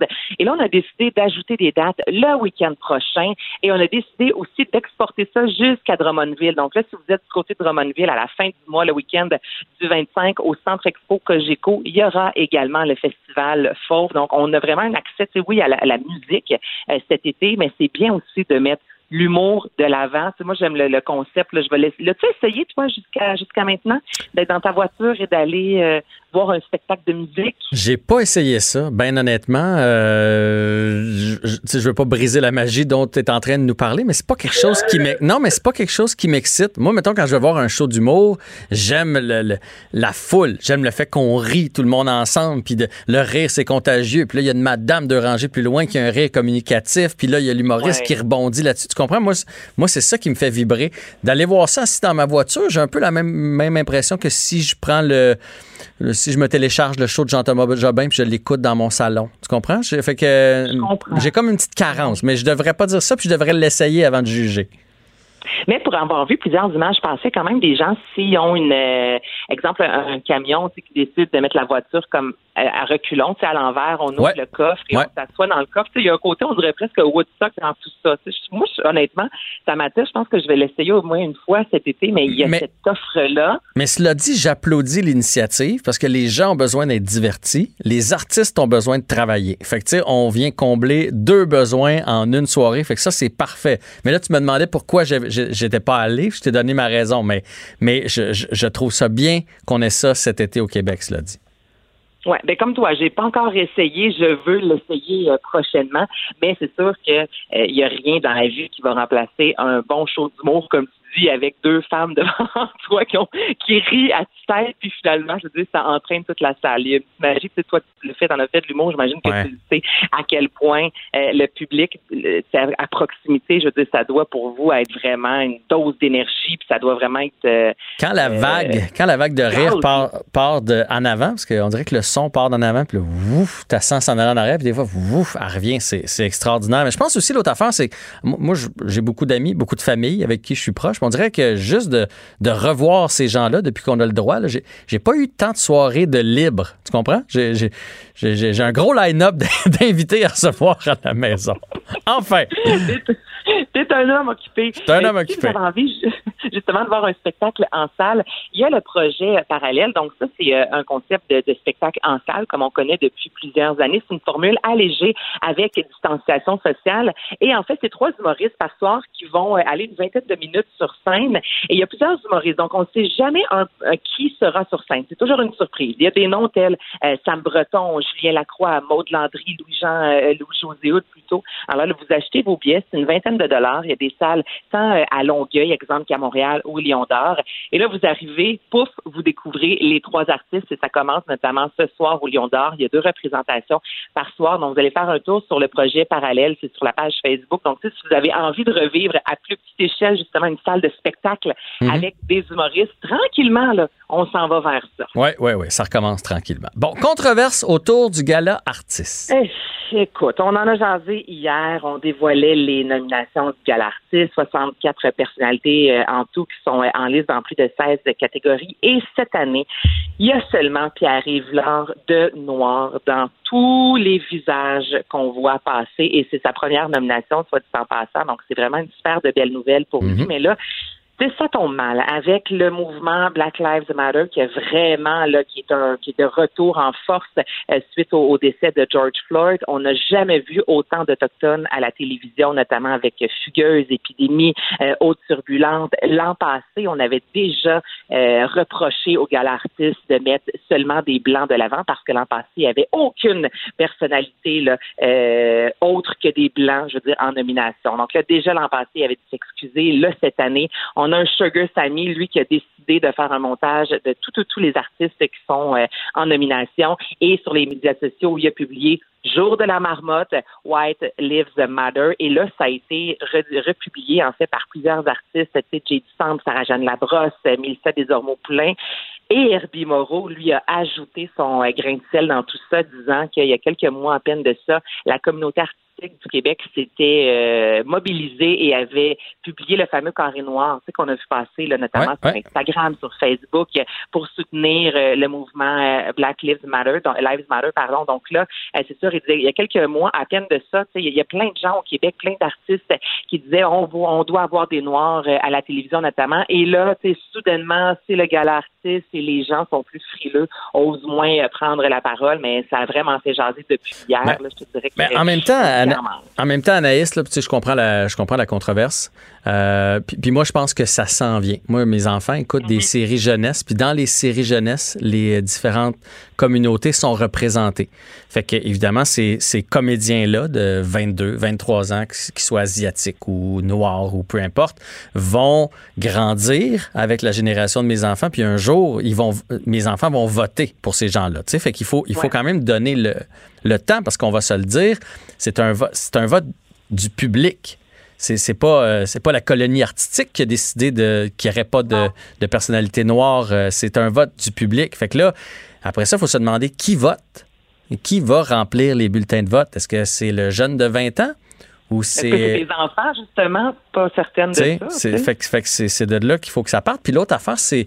Puis là, je, dis pas que ça aurait tout changé, mais le vote a eu lieu avant tout ce mouvement. Voilà. Parce que là, le vote, dans le fond, les nominations ont été retardées à cause de la COVID. Fait que le vote a eu lieu ce printemps. Mais tu as tout à fait raison. Puis c'est justement ce que j'allais dire. Donc, tu sais, je veux dire, tu as entièrement raison. Ça a été fait avant, justement, qu'on parle le, décès de George Floyd. Donc, reste à voir si est-ce que l'an prochain, euh, enfin, il y aura, il y en aura plus. Je souhaite que oui. J'ai vu passer des commentaires disant on devrait créer une catégorie euh, mettant de l'avant ces artistes. Moi, ça, c'est non. Je veux dire, ça, c'est de la discrimination. Faire une catégorie Là, on les met dans une classe à part, puis c'est pas ça qu'on ben veut. Mais non, non, aussi bien faire une catégorie pour les acteurs du 4-5-0 versus le 5-1-4. C'est, honnêtement, c'est vraiment n'importe quoi, mais je peux comprendre quand même euh, qu'encore une fois, des gens aient vu ça passer, se disant, ben voyons donc, qu'est-ce qui se passe avec ça? Ça marche pas, il y a un problème et euh, c'est important de l'adresser, ce problème-là, et c'est ce que plusieurs artistes font là, depuis les 24 dernières heures. Ben, puis c'est, correct, puis c'est correct de faire bouger les choses, c'est pas ça que je dis, mais mm. prenons l'exemple de Sugar Sammy, quand il avait son émission euh, Ces gars-là, euh, puis quand il était en spectacle ici au Québec, il y en a eu des nominations. Tu sais, on n'a pas fait comme ben mon nom, on ne le met pas en nomination. Euh, il y en a eu. Puis moi, je, vais toujours me souvenir de la phrase de Normand Brathwaite qui dit à partir du moment où moi, j'ai animé le spectacle de la Saint-Jean, ça clôt le débat. Mm. Mais c'est ça. Tu as raison en même temps. On peut pas, y a pas, je peux pas te dire que je suis à 100 en accord, exemple, avec telle personne. J'aime pas ça non plus prendre trop position dans ces controverses-là, mais peux me mettre à la place d'une Varda Étienne aujourd'hui qui a tweeté disant justement à certains man... il manque de noir, puis oui, il en manque quand tu regardes la photo. Mais ça, je suis entièrement d'accord qu'il en manque, mais il faut, faut qu'on commence par les engager il faut, faut qu'ils commencent par être dans les, dans les séries, puis après ça, on va les connaître, puis éventuellement, moi, je suis certain qu'il va en avoir, mais ça, ça va prendre un certain temps. C'est ce que je crois. Puis, puis, cela dit, je suis entièrement en accord pour qu'il y ait une meilleure représentation là, partout dans nos euh, séries, dans nos téléromans, dans nos, animations, etc. Anaïs, ce fut fort agréable, cette belle semaine ensemble. Oui! non, t'as pas aimé ça, toi? Ben absolument, absolument. T'as pas l'air sûr. Ben oui, mon Dieu, écoute, ben, tu sais comment j'aime ça de parler. Bon, ben on va remettre ça lundi, puis je te souhaite un bon week-end. Lundi, absolument. Bon week-end à toi aussi. Hey, pogne du brochet, là. ouais, ben, je m'en vais dans un lac à truites. Si je pogne un brochet, m'a dit de quoi? Je vais faire un méchant saut. Salut, Anaïs. nous avec la truite. Bye, C'est bon. Bye. Jean-François Barry. Pour nous rejoindre en studio, 187 Cube Radio. 1877 827 2346. On va s'entretenir avec Enrico Ciccone, que vous connaissez maintenant comme député libéral de Marquette, euh, mais qui a été joueur de hockey pour le Canadien de Montréal, entre autres. Il se faisait le justicier de la glace. Puis on va y parler. Il a aussi été agent de joueur. Et on va revenir sur le dossier Mike Ribeiro, euh, dossier qui fait, qui fait rage un peu partout dans les différents médias aujourd'hui, pour avoir son, son point de vue, puis aussi savoir comment ça se fait qu'on a tant de misère à encadrer les jeunes, euh, les jeunes vedettes montantes, euh, particulièrement au hockey, mais dans les autres sports aussi. Bonjour Enrico. Salut Jean-François, mon Dieu, content de te réentendre. Ben oui, ben, on a travaillé ensemble il y a longtemps à XM Radio. Exactement, exactement. Ça fait longtemps. oui, Radio Satellite. Après ça, on, s'est croisés. Toi, t'es parti euh, de la station sport et moi, j'arrivais par la suite. Fait qu'on s'est, on s'est manqué là-bas. Mais je continue de te suivre de loin, t'inquiète. Ben merci, merci. C'est très, très valorisant. Tes, choses, tes choses vont bien? J'ai bien aimé ton implication d'ailleurs dans, dans la COVID, quand tu t'es décidé d'aller travailler dans les CHSLD. Tu as pris les choses en main, c'est bien ça? Ben, écoute, quand on est, euh, tu sais, quand on prend ça à cœur en même temps, euh, tu sais, je veux dire, moi, euh, j'ai, ma famille s'est élargie à 72 000 personnes, puis de la façon que, que j'ai été élevé, c'est qu'on laisse jamais personne dans le trouble, puis à un moment donné, mais tu dois en faire plus que le client demande, puis je, sais qu'il y en a beaucoup qui ont posé, qui ont posé la question comment ça qu'un député est là? Mais tu sais, je veux dire, il faut pas que tu regardes la, la fonction du député, il faut que tu regardes la fonction de la personne qui est en place, puis qui est là pour aider les gens. Puis je me dis, ben, quand tu en fais plus que le client demande, c'est d'aller au-delà. Puis au-delà, mais c'est de salir les mains, puis c'est d'aller aider sur le plancher quand il manque euh, de main-d'œuvre. C'est ça que j'ai fait avec ma gang du bureau. Bon, on va parler de Mike Ribeiro qui, euh, qui est revenu, qui est ressorti. Il l'a avoué lui-même. Ça fait deux ans qu'il est, est sur une dérape. Il a eu du plaisir. Il s'était promis de faire ça. Là, maintenant, il est, il est sobre à, ce qu'il dit. Euh, il sort de désintox. C'est une, c'est une bonne nouvelle. Tu l'as connu, toi, Mike Ribeiro. C'est quand même dans tes années, ça, non? Oui, moi, quand j'ai, euh, quand j'ai fini avec le Canadien de Montréal, lui, il était là. Il était au camp d'entraînement. Euh, c'est un gars que j'ai côtoyé un peu. Là. Euh, ça a été un, coéquipier également. On n'a jamais joué ensemble dans la Ligue nationale, mais on était dans l'organisation ensemble. Euh, c'est sûr que c'est un gars qui était rempli de talent. Euh, maintenant, euh, il y a toujours des, des, des, joueurs qui vont prendre une tangente un peu plus, euh, un chemin un peu plus difficile. Euh, c'est sûr que un gars comme Mike Ribeiro, puis je pourrais t'en nommer plusieurs, là, des gars qui sont nés avec du talent à revendre, puis, puis quand même, Mike a quand même eu une belle carrière dans la Ligue nationale, là, mais en même temps, avec le talent qu'il avait, souvent, ben, on n'est pas capable de reconnaître toutes les belles choses qu'ils ont fait parce que euh, dans le sport, on dit souvent, Jean-François, t'es es aussi bon que ton dernier match, t'es mm aussi bon mhm. de, ta dernière performance. Puis ce qui est, je trouve dommage avec Mike, c'est qu'on se rappelle euh, la fin de sa carrière pour vraiment analyser le tout. Mais euh, on devrait pas faire ça. Mais en même temps, faut comprendre qu'on est tous des êtres humains, puis on prend tous des décisions avec lesquelles, avec lesquelles on doit vivre. Il faut comprendre aussi qu'un joueur de hockey ou même une athlète, euh, que ce soit homme ou femme, euh, a toujours une famille derrière ça aussi. Et moi, j'ai j'ai toujours fait donc attention. Avant de passer des commentaires, avant de juger quelqu'un, ben faites attention parce que c'est pas la personne que, que vous attaquez directement. Euh, que vous jugez directement, mais vous jugez également tout son entourage qui, eux aussi, là, peuvent être euh, affectés grandement. Vite, vite, à matin, là, je, je, me suis fait une petite liste. Là. Je suis même pas allé faire de recherche. C'était des noms qui me venaient. Les Costitine, Brandon mm. Pross, Gal Chenyok, Zach Cation, Bobby Ryan, Donald Brashear, Robin Leonard. C'est quoi, c'est quoi le problème? Pourquoi il y a autant de joueurs de hockey qui euh, sombres dans, dans, la drogue, dans l'alcool, dans le party, c'est parce qu'on leur donne trop d'argent, c'est parce qu'ils deviennent trop populaires, c'est la pression? Qu'est-ce, qu'est-ce qui fait en sorte qu'ils prennent cette tangente-là? Mais là, JS, parce que là, tu m'as nommé des noms qui n'ont ont pas tous le même problème non plus. Tu, sais, tu parles d'un gars comme Bobby Ryan, tu parles d'un gars comme Robin Leonard qui ont eu des problèmes mentaux. Là.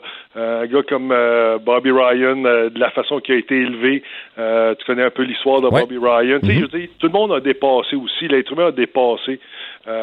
puis ce qu'ils font aujourd'hui, mais c'est de la façon qu'ils ont été élevés aussi. Fait que, je suis pas prêt à dire que tout le monde, il y en a, c'est des des gars qui ont, qui ont des têtes folles, qui veulent s'amuser, qui ont pas euh, qui ont pas comme priorité euh, leur travail, qui est de jouer au hockey. Mais t'en as d'autres aussi qui ont qui ont eu des problèmes personnels aussi. Fait que moi, je suis pas prêt à mettre ces, ces deux catégorie de joueurs de hockey dans la même. Euh, dans la même euh, tu comprends ce que je ben veux oui, c'est comme dans c'est comme dans société, on a tous notre vécu, on a tous euh, no- no- moi j'appelle ça notre euh, notre ADN affectif. On a été élevé de certaines façons. On a, ça.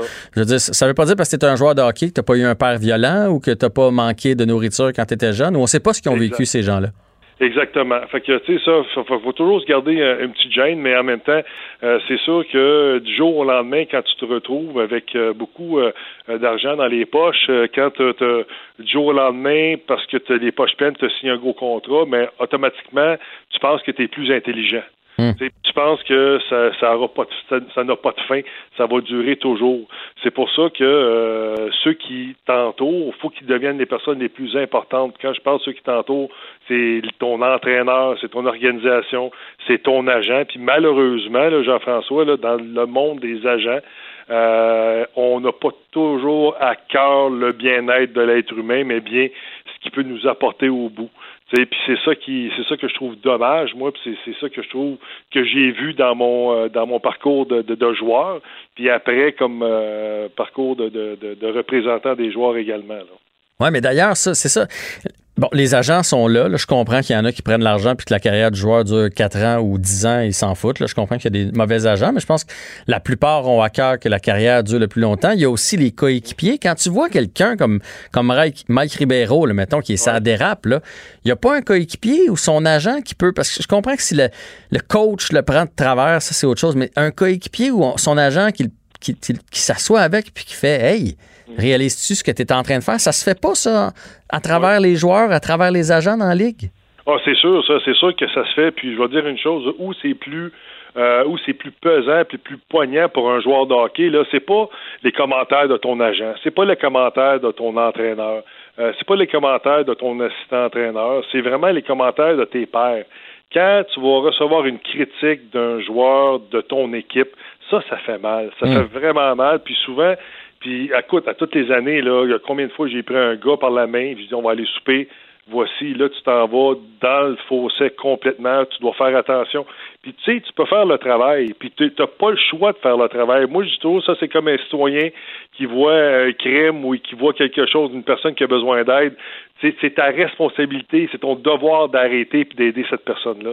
Euh, dans le hockey, c'est exactement la même chose. T'en as qui vont qui vont s'occuper de ces affaires, puis ils vont laisser les autres euh, euh, se, se planter. Mais moi, je suis pas capable de faire ça. Puis il y a d'autres joueurs aussi qui l'ont fait. Mais en même temps, Jean-François, quelqu'un qui veut pas s'aider, là, Ouais. quelqu'un qui veut pas s'aider, tu peux pas l'aider. Tant aussi longtemps. Moi, il y a un gars là, qui a joué dans la Ligue nationale, que je nommerai pas aujourd'hui, qui a connu des déboires. OK, il a fait de l'argent, il a connu des déboires, il a, il a- il a eu des problèmes de consommation. Puis à un moment donné, on a tenté d'aider, qu'on est allé mener dans des maisons de désintoxication. Il n'y a rien qu'on n'a pas fait pour cette personne-là. Puis à un moment donné, cette personne-là m'a dit un jour, il dit, Enrico, sais-tu quand est-ce que, que tu sais que tu as pogné le fond? J'ai dit quand? Il dit quand tu n'es plus capable de creuser? Il dit aujourd'hui, là, je suis plus capable de creuser. Mais à partir de ce moment-là, c'est lui qui décide, puis c'est lui qui décide de s'en sortir. Mais il y en a, euh, Jean-François, qui vont trop loin, puis qui vont perdre la vie, puis qui vont tout perdre. Ouais. Il y en a qui, qui arriveront jamais au fond, là. Mais d'ailleurs, Mike l'a dit dans l'article, euh, il est déjà allé en, en cure pour faire Ouais. plaisir. Mais il dit là, c'était la première fois que j'y allais pour moi, puis ça va être la bonne parce que j'y allais pour moi. Mais ça m'amène sur le plan de la Ligue nationale. Ils ont un plan contre, le, contre la drogue, je veux dire, le- le- l'association des joueurs. Tout ça, les joueurs sont entourés. On peut aller en maison de désintox. On est en train d'apprendre que dans le fond, c'est c'est un peu de la peau aux yeux, cette affaire-là.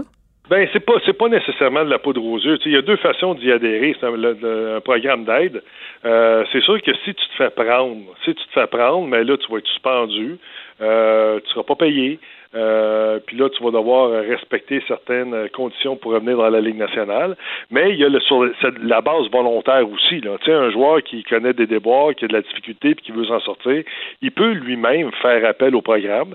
Euh, c'est confidentiel. Cependant, quand tu vois le joueur qui qui est pas là pendant trois mois, quatre mois, cinq mois, six mois, euh, il va continuer de payer parce que c'est lui volontairement qui a décidé d'y aller. Mhm. Mais il y en a de ces programmes-là, puis il y en a qui l'utilisent pas mal plus qu'on pense. Ah ouais, hein, c'est ça, c'est qu'on n'entend pas parler. Parler. C'est Ben, ça l'affaire. C'est sûr, parce que c'est confidentiel Ouais. aussi. C'est sûr que si tu te fais prendre, euh, là, c'est sûr que là, tout le monde va le savoir. C'est sûr que si tu échoues un test antidopage, par exemple, ou un test de, de, de, de drogue ou autre, là, euh, c'est sûr que tu vas te faire, euh, ça va être, ça va être connu.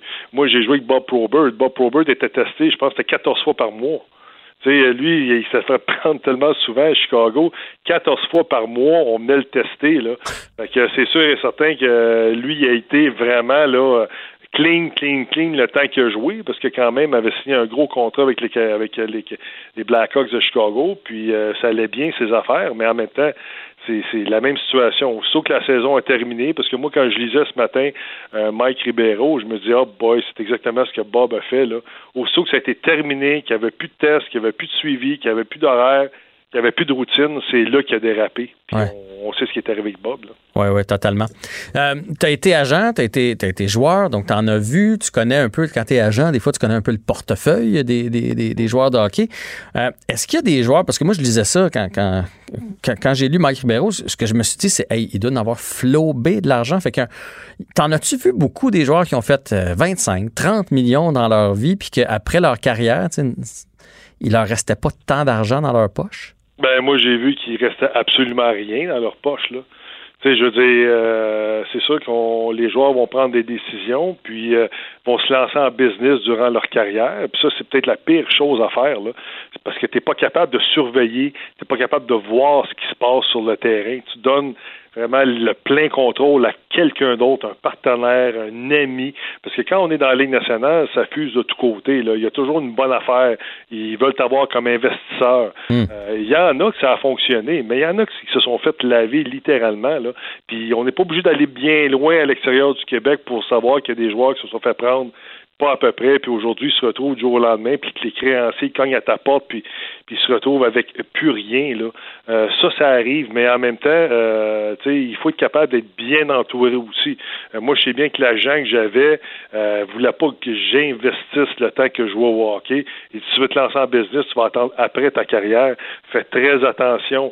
Ça peut être ton dernier contrat. Voici ton budget euh, par année, puis euh, toutes les transactions que tu vas faire, mais c'est toi qui vas les faire. C'est toi qui vas tu vas aller voir la banque si tu as besoin d'une hypothèque, tu vas payer tes billes, tu vas faire tes chèques, parce qu'aujourd'hui, Jean-François, c'est terrible, là, mais moi, je connais des joueurs qui ont pris leur retraite aujourd'hui, sont pas capables de faire un chèque. Ouais, je me suis Sont fait compter capables, ça sont aussi. Pas capables d'aller à la banque, sont pas capables de payer leur, leur compte.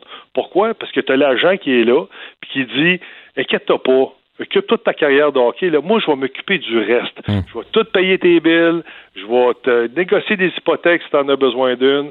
Euh, je vais te. Tu as besoin d'un prêt pour une auto. Euh, Aujourd'hui, les, les salaires, les gars, j'espère qu'ils n'ont plus besoin de prêt pour des autos, mais c'était comme ça avant. Fait qu'ils s'occupent de tout, Jean-François. Pourquoi ils s'occupent de tout? Parce que le jeune, quand il prend, pas le, le jeune, là, quand il prend sa retraite, le joueur de hockey, qu'est-ce que tu penses? De qui il a encore besoin après sa carrière? Ben, il a encore besoin de son agent. Ouais. Il faut qu'il paye encore. Tu sais, fait qu'on les garde dans cette ignorance-là qui, moi, me trouve, je trouve ça to- totalement Hey, ça, c'est dégueulasse. scandaleux. Ben moi, quand je travaillais avec des joueurs, Jean-François, les jeunes d'un jeune âge, là, euh, ils voulaient s'acheter une voiture, je dis viens ten on y va ensemble. Bon, parfait. Tu y montrais la vie. Ben oui, c'est comme ça que ça fonctionne. Voici, tu veux un prêt, ben voici, regarde, on va négocier ton prêt, on va aller voir des, institutions financières, on va leur demander des banques, on va chercher le meilleur prêt, c'est toi qui vas signer, fais le chèque. Tu as besoin d'une hypothèque, parfait, on va appeler ensemble, appelle, voici à telle place, tu vas négocier ton hypothèque, voici les paiements que tu as à faire tant par mois. Pourquoi? Parce que tu l'apprends. Mais moi, mon agent me l'a appris, ça. Fait que quand j'ai été terminé, mais j'avais pas besoin de lui, puis j'étais capable de m'occuper de mes affaires. Aujourd'hui, là, il y a des gars de 40, 45, 50 ans qui sont même pas capables de faire un chèque, qui ont encore besoin de son, leur agent pour, pour se payer leur bill. Puis là, ils ont des familles, ces enfants-là, là. Ça n'a pas de bon sens, là. Hey, mais c'est la première fois que j'entends ça, puis Ouais. que, que les agents volontairement en montent pas trop, comme ça, ils vont continuer de payer par la suite. Enrico, tu, tu fais partie des joueurs de hockey qui ont bien tourné par la suite. Je te, je te félicite pour tout ce que tu fais. Continue ton bon travail, puis euh, si on a à parler euh, hockey, euh, commotion, jeunes dans le sport, ben je te relâche un coup de fil pendant l'été. Ça fait plaisir, mais tout le mérite revient à mon père et à ma mère qui m'ont bien élevé, euh, Jean-François. L'encadrement, ça y fait pour beaucoup. Puis l'encadrement d'un jeune sportif, c'est pas juste le sport, c'est d'y montrer la vie aussi en même temps. Exact. Ben, merci beaucoup. Un grand plaisir. Enrico Bon Ciccone, merci Merci. beaucoup, merci. Enrico Ciccone, député libéral de Marquette, et vous le savez, là, il est porte-parole de l'opposition officielle en matière de sport et de loisirs. Jean-François Barry. Un retour à la maison aussi rafraîchissant que votre air climatisé dans le tapis. Cube Radio. Un été pas comme les autres. Le, le commentaire de Félix Séguin, un journaliste d'enquête pas comme les autres. Félix Séguin qui m'a avoué hier qu'il avait une fascination pour le personnage de Jeffrey Epstein et il revient aujourd'hui avec euh, cette histoire qui fait beaucoup, couler beaucoup d'encre dans les euh, dernières 24 heures et surtout sur des mystères qui vont euh, continuer d'entourer sa vie et sa mort, bien sûr. Bien sûr, assurément, ce terreau fertile aux complotistes qui est le décès de Jeffrey Epstein, il continuera à survivre euh, malgré la mort euh, du principal protagoniste, bien sûr, Jean-François. Euh, je, je me base pour te raconter ça sur ce qui a été écrit au cours du dernier mois sur Jeffrey Epstein. À preuve, système Maxwell, sa compagne et sa, sa pourrait même dire celle qui arrangeait pour lui les rencontres avec Ouais. les mineurs a été arrêtée, mais même avant ça, au début du mois de juin, il y a le magazine Vanity Fair qui se fendait d'un article euh, d'un article assez intéressant sur les sept mystères qui persisteront autour de euh, Jeffrey Epstein. Et ils ont fait ça en se basant sur l'émission dont on s'est parlé hier, euh, Filthy Rich. Filthy Rich, ouais. de- cette série documentaire, que je suis allé, allé revoir en partie hier soir, après t'avoir suggéré de le faire toi-même. C'est moi qui l'ai fait. Et pour finalement te raconter euh, avec un petit peu plus de De, de-. Ouais, vas-y, vas-y, parce que honnêtement, j'ai, moi hier soir, j'ai pas eu le temps, mais je vais m'y mettre. J'en ai discuté avec ma conjointe hier, donc c'est disponible sur euh, sur Netflix cette série-là qui s'appelle Oui, J'en Filthy doute pas deux secondes. J'en doute pas deux secondes que tu vas, tu vas euh, être euh, intéressé ou surpris par ça. Euh, et ce qui est le- probablement le plus intéressant dans les révélations de ce de cette docu-série-là, c'est ce qui se passe sur l'île de, de Jeffrey Epstein, qui est au, euh, aux îles Vierges américaines, euh, US Virgin Islands, et c'est une île qu'il avait baptisée Little Saint Jeff, alors que l'île s'appelait Little Saint James. Il avait certains voisins là-bas et des gens qui ont été interviewés dans le docu qui témoignent de ce qui s'y produisait avec les jeunes filles qui étaient amenées là-bas. Eux appelaient ça euh, Lolita Island ou Pedophile Island. Hmm. Tu comprends? Et euh, une certaine euh, femme que là, on entend à plusieurs reprises dans le documentaire, il y a Sarah Ransom qui, en 2006, euh, affirme être arrivée sur cette île-là et, euh, et euh, elle dit qu'elle était témoin que Jeffrey Epstein commençait à coucher de manière brutale pour la citer avec une fille devant tout le monde. Euh, et euh, elle a tenté de se sauver, elle d'avoir été violée elle aussi. Alors elle est sur une île, tu vois, elle pleure, elle veut se sauver. Alors c'est impossible pour elle de partir. Elle a essayé de s'échapper Ouais. euh, dans une partie reculée de l'île, mais Epstein l'a trouvé presque immédiatement. Il savait- il y avait des caméras de surveillance, euh, un peu partout sur l'île, et c'est des horreurs qui sont décrites comme ça, euh, euh, une après l'autre, euh, chez ce type qui se manifestement se foutait complètement euh, d'abord de la loi, ensuite de la morale et tertio de détruire des vies. Oui, mais il se foutait de l'être humain. C'est, c'est vraiment, le, vraiment le cas. En fait, ça ressemble, des fois, on écoute des films, justement, où on décrit un personnage comme ça, mais là, c'est fou de croire qu'il, existait, là, que ça se passait pour vrai dans la, dans la vraie vie, dans la réalité. Oui, exactement. Exactement. Et, euh, et on n'a pas fini d'en entendre parler puisque euh, sa compagne et sa comparse et sa fidèle alliée, Ghislaine Maxwell, évidemment, elle n'a pas été remise en liberté. Euh, il serait surprenant qu'elle soit remise en liberté. Et euh, j'attire ton attention aussi sur le fait que qu'il y a ce matin le New York Post, qui est un tabloïd de New-Yorkais, qui est, qui est très célèbre pour ses unes, euh, qui fait une analogie dans euh, la page pontifiste de ce matin avec ce qui s'est passé avec Jeffrey Epstein il y a un an. Euh, et ce qu'il dit, en fait, cette- ce que cette une-là dit, c'est maintenant gardez-la en vie. Parce qu'on sait que Ouais. Jeffrey Epstein, lui, s'est suicidé en emportant avec lui ses secrets qui auraient pu être extrêmement compromettants pour bien des gens de la haute société. Alors, on veut éviter ça avec Ghislaine Maxwell. Eh ben, écoute, euh, on va continuer de suivre le dossier. J'imagine qu'on aura l'occasion de s'en reparler. Là, on va se transporter du côté de Lévis où un jeune gymnaste, Thierry Pellerin, 22 ans, a été arrêté lui aussi là, pour euh, des délits sexuels, probablement sur des mineurs. Oui, deux jeunes âgés de 10 et 12 ans, selon la preuve que les policiers de Lévis ont amassée. Euh, ils ont indiqué, ils ont fait aujourd'hui quelques entrevues pour indiquer que une enquête s'est déroulée au début du mois de juin parce qu'il y avait des situations de l'heure d'enfant. L'heure d'enfant, c'est souvent sur Internet. Hmm. Et le suspect, on a rapidement posé nos yeux sur Thierry Pellerin.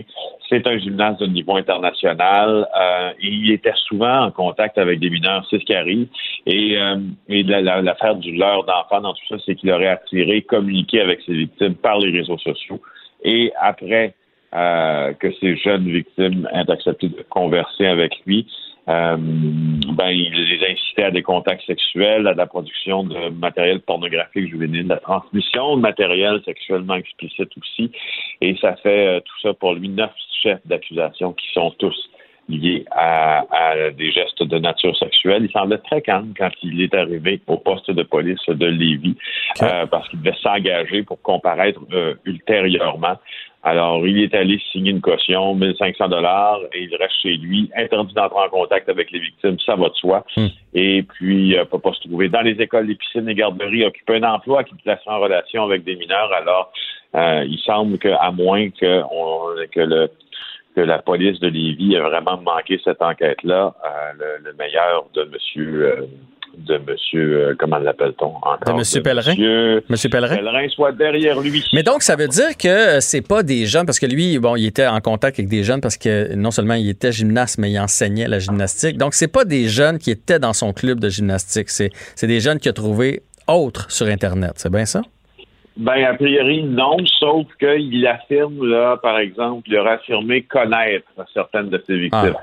Alors là, ça pose, ça pose la question sur justement le lien de connaissance. Vient-il du sport amateur qu'il pratiquait ou encore euh, de d'autres sphères de sa vie privée et où euh, les, les, deux se peuvent. Hein? Il peut aussi connaître des jeunes gymnastes et les courtiser sur Internet ou ça peut être une option qui n'existe pas.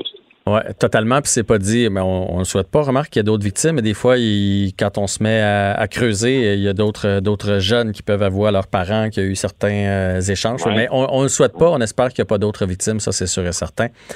Bon, ben, Félix, euh, merci encore pour cette belle semaine et on se retrouve lundi. Avec plaisir. Au revoir.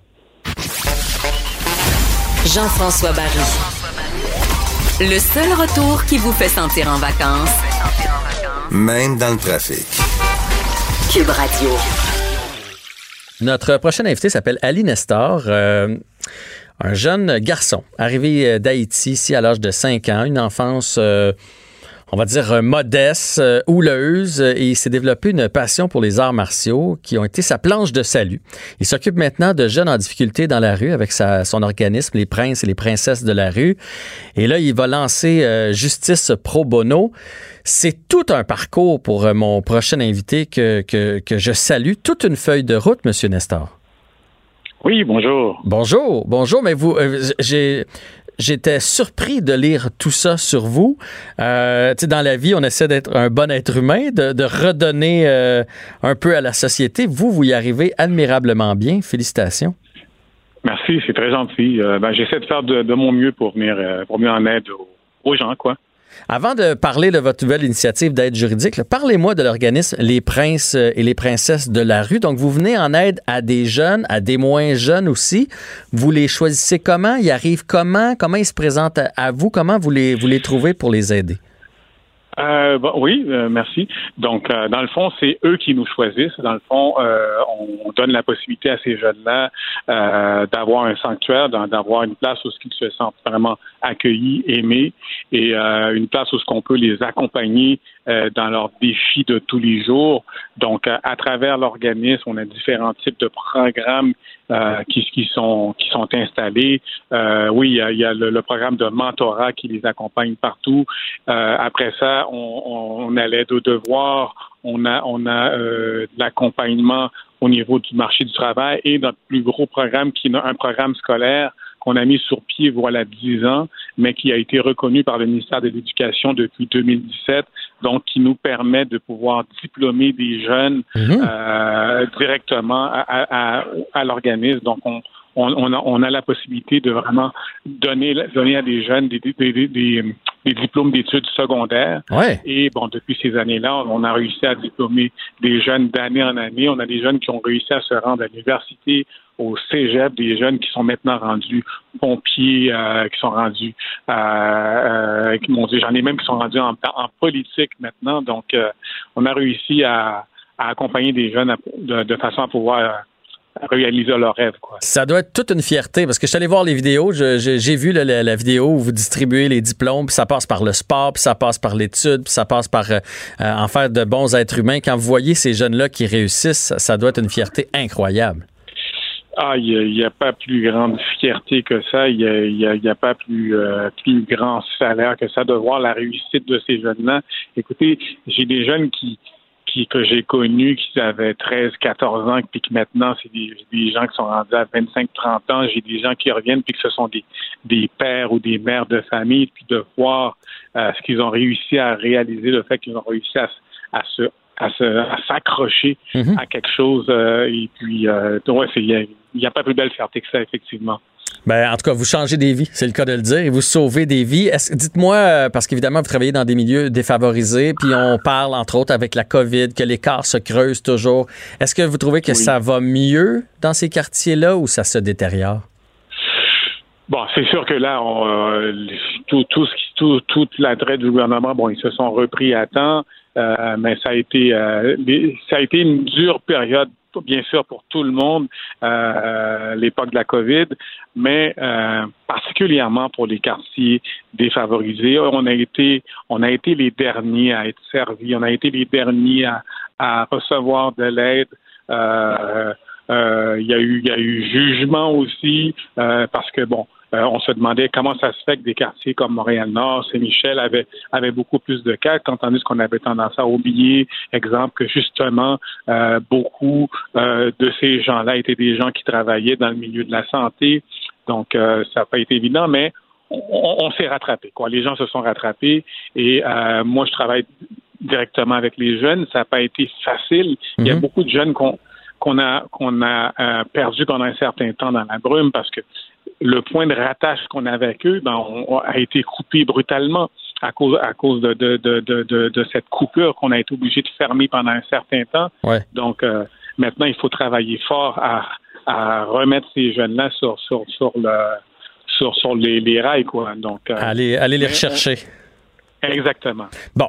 Euh, là, on va parler de Justice Pro Bono, qui est une aide juridique que vous allez offrir euh, demain, le 4 juillet. C'est gratuit, c'est dans vos locaux de- du quartier Saint-Michel.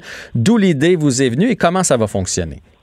Oui, comme vous avez dit, effectivement, c'est gratuit, donc c'est une heure de consultation gratuite. Euh, J'ai eu aussi cette idée grâce à- au président de notre conseil d'administration, M. David Hertel, ancien ministre de, de, de, de l'immigration. Euh, c'est au cours d'une discussion avec lui lors d'un entraînement de boxe à travers deux coups de poing. Euh, on a réussi à, à, à à- à parler de ça parce que maintenant, lui, il est justement, il, il est justement euh, membre du conseil d'administration de Justice Pro Bono. Euh, et lui euh, se demandait est-ce que ça pouvait être quelque chose qui pouvait être qui pouvait vraiment apporter euh, justice pro bono à- aux gens de- du quartier Saint-Michel parce que lui-même bon il a été il a été quand même notre député pendant plusieurs années. Et euh, ben, l'équation s'est faite assez simple. Donc après ça on a on a entamé le, le projet. Puis euh, lorsque euh, lor- lor- lorsque euh, on a décidé de, de rechercher les avocats aussi, Ouais. euh, ça, ça a été une réponse automatique, ça a été une réponse positive automatique. Les avocats euh, n'ont pas hésité, on dit oui tout de suite, on- à, notre grande surprise. Ça, ça a été incroyable, la, la- belle réponse qu'on avait. Et puis, on a tout mis en branle. Et puis, euh, ben, demain, ce qui, va, ce qui va être réalisé demain, donc on va réussir à, avoir, euh, euh, plus d'une trentaine ou une quarantaine de consultations qui aura lieu euh, gratuit, euh, vraiment confidentiel. Les gens vont pouvoir avoir une heure, vraiment euh, une heure où, ce que, où ce Ouais. que l'avocat ou l'avocate va répondre vraiment à, à, à tout, tout leur, euh, tout, tout Toutes les questions, tous les besoins, mais c'était ça, c'est ça ma question. Est-ce qu'il va y avoir un suivi après? Parce que là, c'est bien beau. Bon, le, euh, la dame, le monsieur, la famille se présente là. Ils pensent peut-être avoir une cause ou un problème. Donc là, ils vont recevoir l'avis pendant une heure. Mais après ça, il arrive quoi? Ben, bonne question. Évidemment, la personne aura toujours la chance de rappeler pour avoir d'autres informations, mais euh, ces avocats-là ne sont pas là pour pour, pour euh, comment je pourrais dire, avoir des nouveaux clients. Ils sont vraiment là pour conseiller les jeunes, euh, les, jeunes et moins jeunes, les mhm, accompagner. Euh, leur donner le maximum de renseignements possibles. comment je pourrais dire, les, les parce que dans, dans les quartiers défavorisés, les gens sont en manque de connaissances au point de vue de leurs droits. Et c'est le but de cette journée-là. Donc, c'est leur donner le maximum de connaissances dans, dans, dans ce qu'ils vivent comme défi au quotidien. Par la suite, bon, bien sûr, nos avocats qui vont être là vont pouvoir les référer euh, à, à, des bureaux qui existent dans le secteur. Exemple, on, on, a, on, a, on a un avocat dans le secteur qui est maître Belton, qui fait euh, du bon travail. Exemple, lui va pouvoir travailler avec ces gens-là aussi de, de, plus, de plus près. Donc, euh, donc ces gens-là, oui, ils vont, avoir un suivi c'est un premier pas, c'est de l'éducation que vous allez faire. Et peu importe le problème qu'on pense avoir, que ce soit profilage racial, discrimination, euh, l'accès au logement, l'immigration, donc il y en a pour euh, il y en a pour tout le monde. Et euh, c'est bon, parlons un peu de profilage racial. C'est quelque chose qui est dans l'air depuis les dernières semaines, beaucoup beaucoup à travers le monde. On en a parlé encore tantôt dans le showbiz parce qu'il y a une, une controverse là, qu'il n'y a pas assez de personnes de couleur nommées au gala artistes. Vous en pensez quoi, vous, bien que le, le Québec Québec soit imparfait. Là. Je ne dis pas que c'est parfait. Euh, mais il y en a aussi qui disent que, que par rapport à d'autres endroits, le Québec est très, très, très accueillant. Vous vous situez où, vous, là-dedans? Ben, moi, moi, sincèrement, ce que je peux dire, euh, je, je, n'ai pas vraiment à comparer ce qui se fait ailleurs, euh, parce que ici, le Québec, c'est chez moi. Mm-hmm. Donc, si moi, j'ai un mal de vivre chez moi, il y a un problème. Et je ne, veux pas avoir à comparer. Bon, ben les États, souvent on va me dire, ouais, mais comparativement aux États-Unis, c'est différent. Euh, bon, peut-être, euh, sauf qu'aux États-Unis, ils ont eu un premier, ils ont eu un président qui était noir. Ici, je ne sais pas si un jour on va avoir un, un, premier ministre qui sera noir. Mais euh, ici, oui, il y a un racisme qui existe. Est-ce que le peuple québécois est un peuple accueillant? Oui, sur, sur, le, sur, sur toute la ligne, je, je le dis, je le dis, euh, je le dis en premier lieu. Mais est-ce qu'il y a un problème de discrimination? Est-ce qu'il y a un racisme systémique? Oui, il existe aussi. Et donc, euh, il n'y a pas de procès à faire. Est-ce que les Québécois sont, sont racistes ou pas? Non. Ce, ce, ce procès-là n'a pas lieu d'être. Mais est-ce qu'il y a de la discrimination? Oui. Est-ce qu'il y a du profilage? Oui. Et on veut que ça change, on veut que ça s'améliore. Mhm. Il y a du chemin qui s'est fait quand même depuis, depuis 50, 60 ans. Mais il y a encore du, il y a du chemin qui devrait être encore fait. Donc, moi, moi c'est mon point de vue. Donc, il y a des choses qui doivent être améliorées. Euh, il, y a, il, y a, il, y a, il y a des milliers, il y a des, des milliers des milliers d'immigrants ici, il y a des milliers des milliers d'Autochtones ici. Comment ça se fait que la télévision, elle est aussi blanche? C'est pas normal. Donc, mm-hmm. euh, oui, donc c'est toutes ces preuves-là qui disent que oui, effectivement, il y a une discrimination systémique qui existe et il faut en prendre conscience.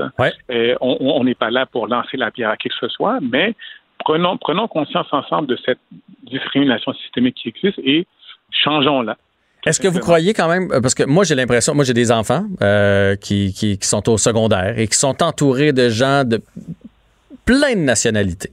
Et je crois vraiment que cette génération-là va apporter un grand vent de changement parce que pour eux autres, là, noir, arabe, asiatique, ça fait pas de différence. C'est mon ami Simon, c'est mon ami Marie-Pierre. Euh, pour eux, là, il n'y en a pas de profilage racial. Est-ce que vous pensez que la prochaine génération va vraiment apporter un vent de changement? Je pense aussi, effectivement, puis vous avez parfaitement raison, on le voit, euh, j'ai mes enfants qui sont dans, dans, des, écoles aussi, puis ça n'a rien à voir à lorsque moi j'étais à l'école primaire, voilà 35 ans, effectivement. Mais euh, quand même, le système il est là. Mhm. Donc, il y a un changement. Qui, le, système doit être changé. Donc, euh, un système est un système parce que ce système était là, voilà 50 ans, était là, voilà 100 ans, euh, voilà 150 ans. Donc, euh, malgré que le racisme n'est plus n'est pas autant raciste qu'il l'était, voilà, voilà 30, 40 ans. Mais le système, lui, il n'a pas changé. Il est, il est aussi discriminatoire. Ouais.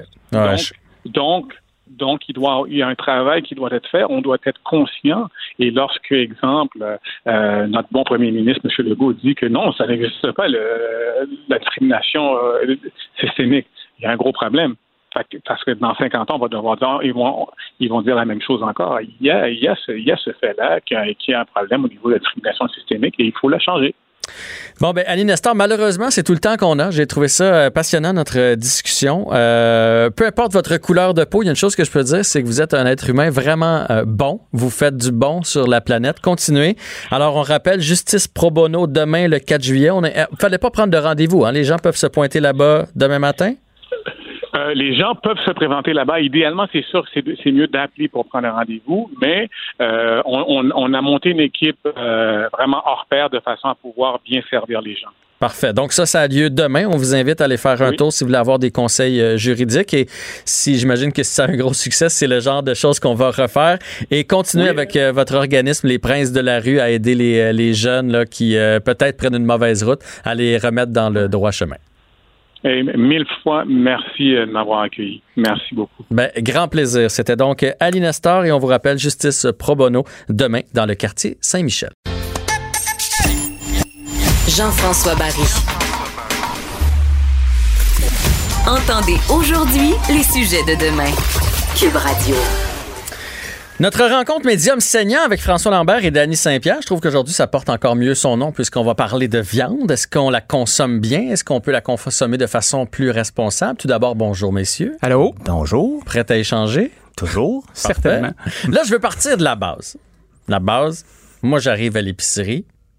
Est-ce que vous trouvez qu'au Québec, on choisit toujours nos mêmes coupes de viande? Est-ce qu'on connaît bien nos coupes de viande ou on mange toujours la même affaire? Ben, tu sais, nous, on, j'ai un petit projet de, de, boucherie en ligne avec qui j'ai beaucoup collaboré qui s'appelle Maillard, qui est euh, justement une boucherie où il y a de la découpe qui peut être livrée à ta porte. Puis statistiquement, les clients reviennent toujours à la même affaire. Des filets de porc, des poitrines de poulet, des hautes cuisses, c'était vraiment wild. Des trucs un peu marinés euh, pour te sauver la peau. Euh, des steaks quand tu veux te gâter. Ça se résume pas mal à ça. Puis on aurait quoi? Du haché, du haché en sac à papier. Il y a du haché en masse. On aurait quoi à, découvrir? Qu'est-ce qu'on devrait découvrir comme coupe? De quelle partie de l'animal on mange pas? Que... Ben, il y a beaucoup de choses. Tu mettons, euh, c'est comme si des fois un bœuf, ça avait juste un dos. Tu sais, que tu manges des steaks, euh, tu manges, quand tu regardes le dos du bœuf, tu as la longe, fait que ça te fait le contre-filet.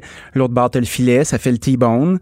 Puis après ça, tu as la partie qui a les côtes qui fait les rib steaks. Si tu un petit peu euh, franchou, franchou, tu vas manger de l'onglet ou de la bavette. Mm-hmm. L'hiver, tu vas manger des rôtis de palette. Puis après ça, c'est quoi? Ça devient quasiment tout du haché, tu sais.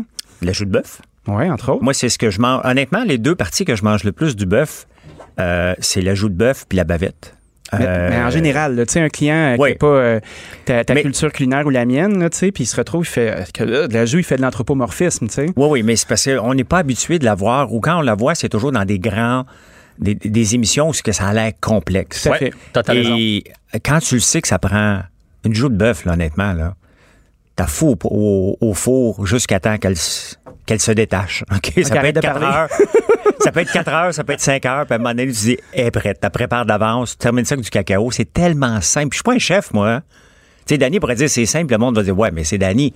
Je suis pas un chef, là. Moi, je, fais juste lire une recette, je l'essaye, puis c'est simple. La bavette, je mets ça sous vide. Oui, OK, j'ai un appareil sous vide, mais. Euh, c'est pas cher. C'est pas cher. C'est rendu 129 là. Mm-hmm. Mais euh, de la joue, par exemple, là, je peux trouver ça chez mon, chez mon boucher à l'épicerie ou faut que j'y aille dans une épicerie fine? Ben, tu peux demander à ton boucher ce que tu veux. Tu sais, à un moment donné, les supermarchés répondent à la demande des clients. Fait que, tu sais, si tout le monde se réveille en même temps puis disent euh, Ah, je veux avoir de la jus de bœuf, tu peux être sûr qu'ils vont en avoir.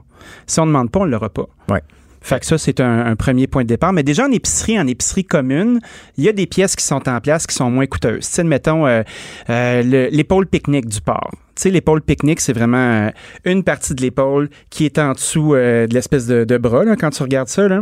Il y a souvent la couenne qui est après. Ça, tu mets ça dans le croque-pot, dans l'autocuiseur, comme les joues d'ailleurs. Puis ça peut passer six heures de temps là-dedans, puis ça te fait du pulled pork exceptionnel. Puis tu sais, un gros morceau de 3 kilos, ça va te coûter à, peu près 10 dollars. Hmm. Fait un autre choix que de manger juste des dos là, là, on parle beaucoup de bœuf, mais est-ce qu'il y a des viandes qu'on devrait se mettre à manger? Le dindon est bien populaire, puis on en consomme juste à Noël. Là.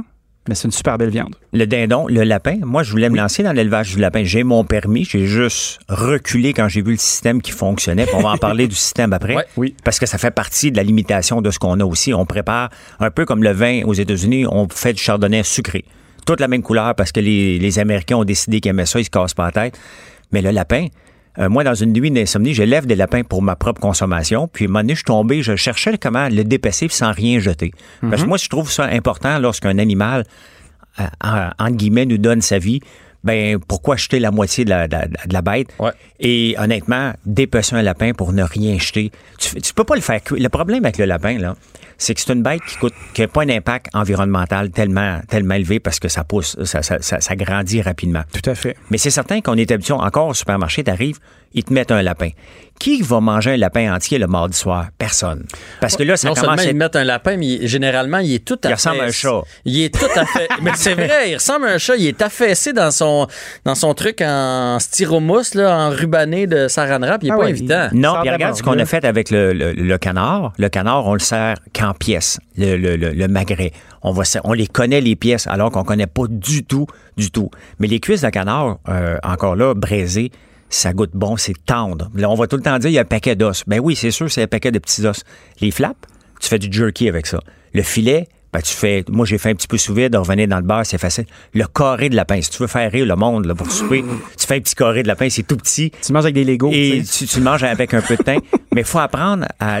C'est un peu la responsabilité aussi des organisations de nous présenter ça. Parce qu'ici, la, plupart des viandes ou des, œufs, le dindon, c'est sous-quota, ben c'est à eux de nous présenter des morceaux de viande qui vont être alléchants, qui vont être faciles.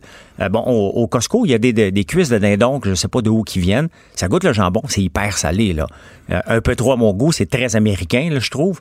Mais il faut apprendre à nous présenter des choses parce qu'on aime la facilité, encore plus aujourd'hui. Présentez-nous quelque chose pour qu'on les, les pièces moins nobles ou plus compliquées euh, reviennent, reviennent à la table, puis les gens vont manger autre chose. là. Tu vois que les, les feds qui s'organisent bien, euh, les fédérations, là, comme les producteurs de dindons, producteurs de volailles, producteurs de porc, sont capables de faire des produits avec des découpes qui sont faciles à consommer, puis l'information se rend aux consommateurs. Puis plus il va y avoir des chefs à la télé qui vont cuisiner ces choses-là, plus il va y avoir des restaurants qui vont s'impliquer puis vont le faire, plus on va donner envie de manger ces pièces-là aux gens, plus ça va être le fun. Parce que moi, je me réveille jamais le matin en me disant « Ah, je mangerai un bon lapin. » Non. Je sais pas qui Ouais. fait ça. Personne. Euh, mais quand on présente un lapin à moutarde sur une carte de restaurant, par exemple, là, je suis excité. Il y a des souvenirs qui embarquent. Mm. Là, ça sent un peu le cognac. Je vois une sauce un peu crémée. Puis là, je fais Ah oui, ça va être bon. Mais entre le petit lapin de morgue dans le styrofoam, puis euh, le lapin qui est braisé, euh, puis qui est tout travaillé, je pense qu'il y a un petit job à faire. Ben, tu sais, comme les- le lapin, bon, ils, ils vendent, du- ils appellent ça des ailes de lapin. Ben tu oui. le fais cuire exactement dans la sauce barbecue, tu te casses tête, Mhm. trois heures au four, mais ça, ça devient simple. Cuire un lapin au complet puis le dépasser pour préparer le souper, il n'y a aucun Québécois qui va faire ça. That's it. Donc, on se limite lorsqu'on lorsqu'on fait ça. Donc, c'est une job des... des, des des, des, des c'est parce qu'il n'y a pas de fédération dans le lapin. Il y en a une, mais mal organisée puis elle est pauvre. Ouais, puis c'est ça la réalité. T'as les lapins de Stansted qui ont fait une super job là, depuis euh, presque Mais ils ont 20 fait ans. faillite. Ben oui, c'est sûr, parce que la réponse n'était pas là. Mais non. Moi, je me rappelle, j'ai eu un restaurant dans les cantons de l'Est pendant une bonne dizaine d'années, puis on passait à peu près 500 cuisses de lapins par semaine. On les faisait confire, on les faisait braiser justement avec un petit peu de cacao pour faire un peu comme un mollet. On le présentait aux gens, mais tu sais, t'avais les réticences de « Ah, un lapin, c'est cute. Ouais. Ah, un lapin, ça me tente pas. Ah, un lapin, c'est plein d'os. Ah, que ça goûte le lapin. » Fait que c'est un peu notre job à présenter. Tu sais, on dit, je sais pas quoi faire avec un lapin pour le, dé- le dépecer, mais je, mettrais au défi n'importe qui, moi, devant un poulet, de le désosser comme du monde. Oui. Fait que c'est pas nécessairement un enjeu de produit rendu là, c'est un enjeu de compétences qui nous ont pas été transmises. Ouais. Ça, ce serait important à aborder aussi à un moment donné. Totalement. C'est un enjeu de le faire connaître. On a l'impression que c'est quasiment réservé au resto. Si tu veux manger Oui, de oui, lapin, oui, à va fait. dans un resto. Si tu veux manger de la joue, va Mais dans un la resto. viande, là, au, au supermarché, là, vous remarquerez là, qu'il y a une rangée pour la viande de commodité courante. Puis après ça, tu as une autre place un petit peu plus loin avec les affaires de fraîchier. Là, tu sais, Ouais. où t'as du magret de canard, tu as du foie gras, tu as des gogos comme ça. tu sais. Fait que déjà, on, le client doit faire un détour pour se rendre à la place, ça coûte plus cher. Mais tu sais, comme l'agneau, mon, mon père élevait des moutons longtemps et l'agneau, tout le monde pense encore aujourd'hui que ça goûte la laine. Ouais. Pourquoi? Parce que les vieux mangent. Il y a des ethnies qui mangent le- le- le- le- l'agneau, le- pas l'agneau, ils mangent le mouton. Mhm. Le mouton goûte la laine. L'agneau, bien apprêté, ça goûte le ciel, mais encore là, faut le faire cuire. Moi, je fais cuire le jarret d'agneau encore. Moi, je suis un peu paresseux dans la cuisson.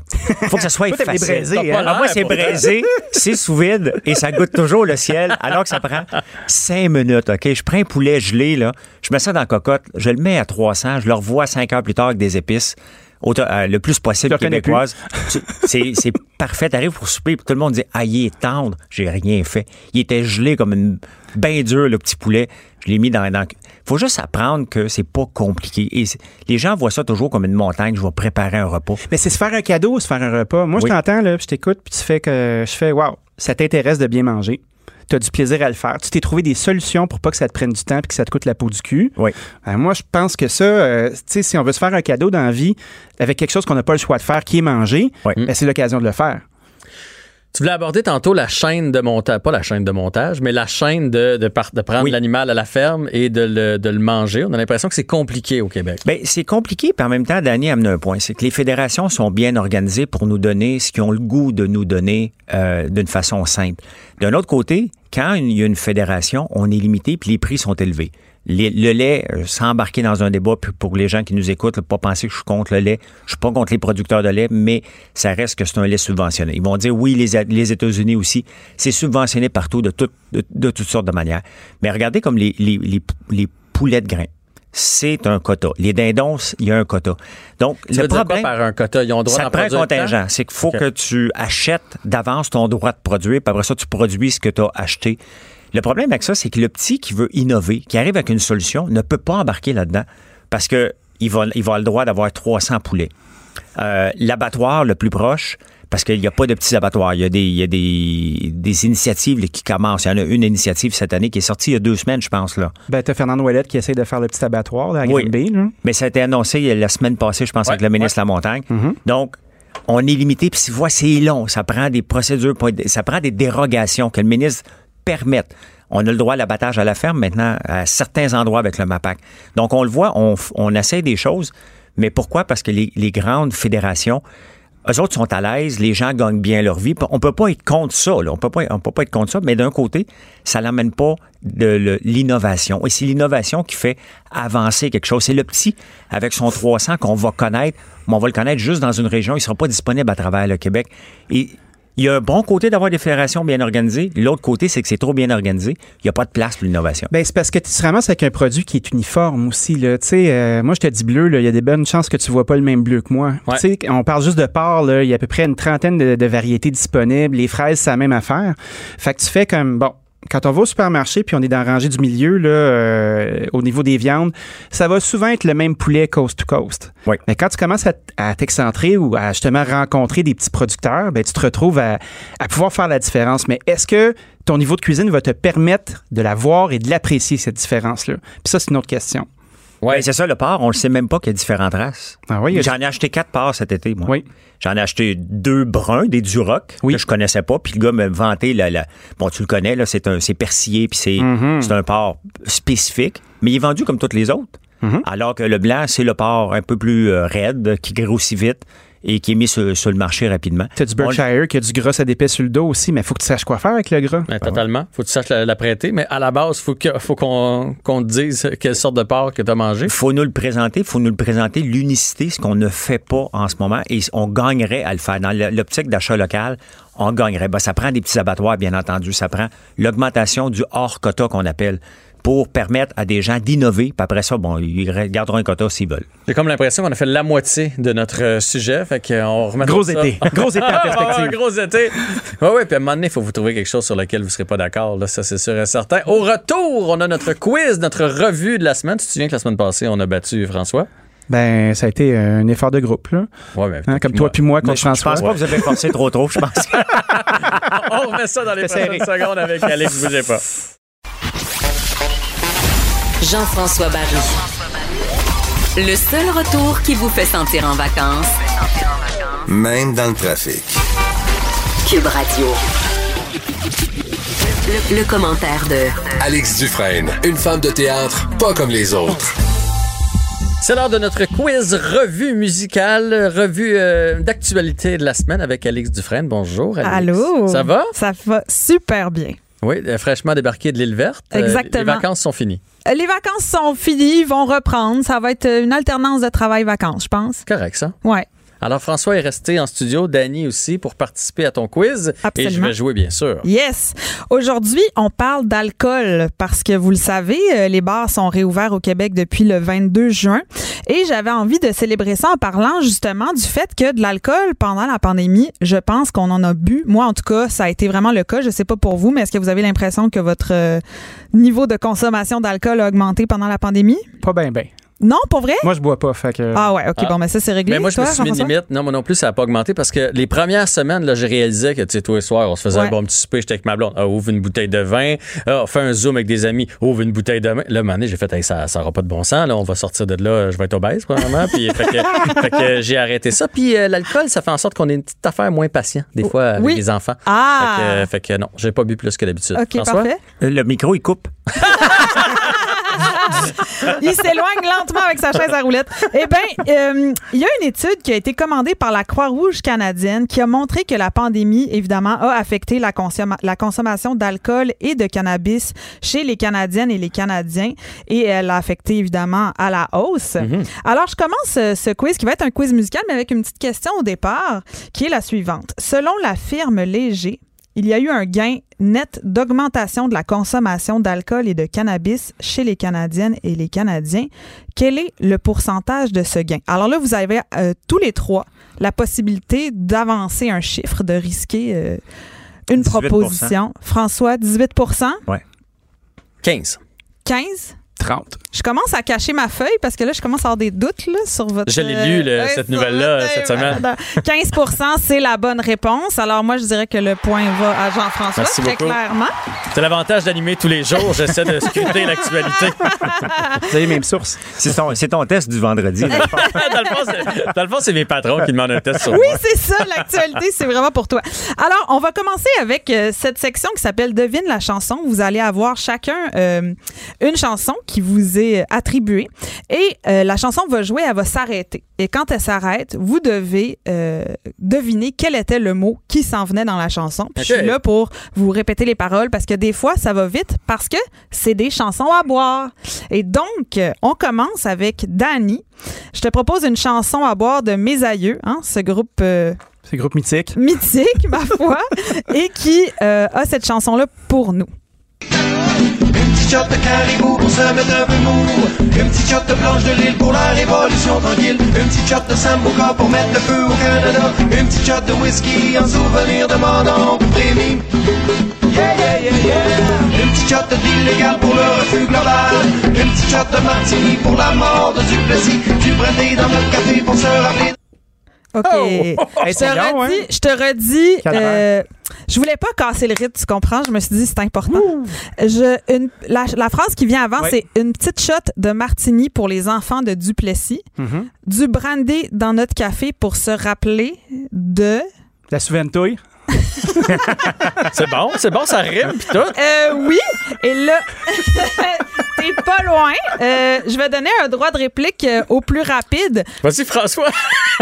je, je sais que tu es très rapide. Ça a rapport avec la souveraineté, mais on parle d'une personne. Ouais, René, moi, je dirais. Oui. Parce que ça rime avec et. Exactement. Bravo. Deux points pour Jean-François. Ça va bien Merci, de ton merci. côté.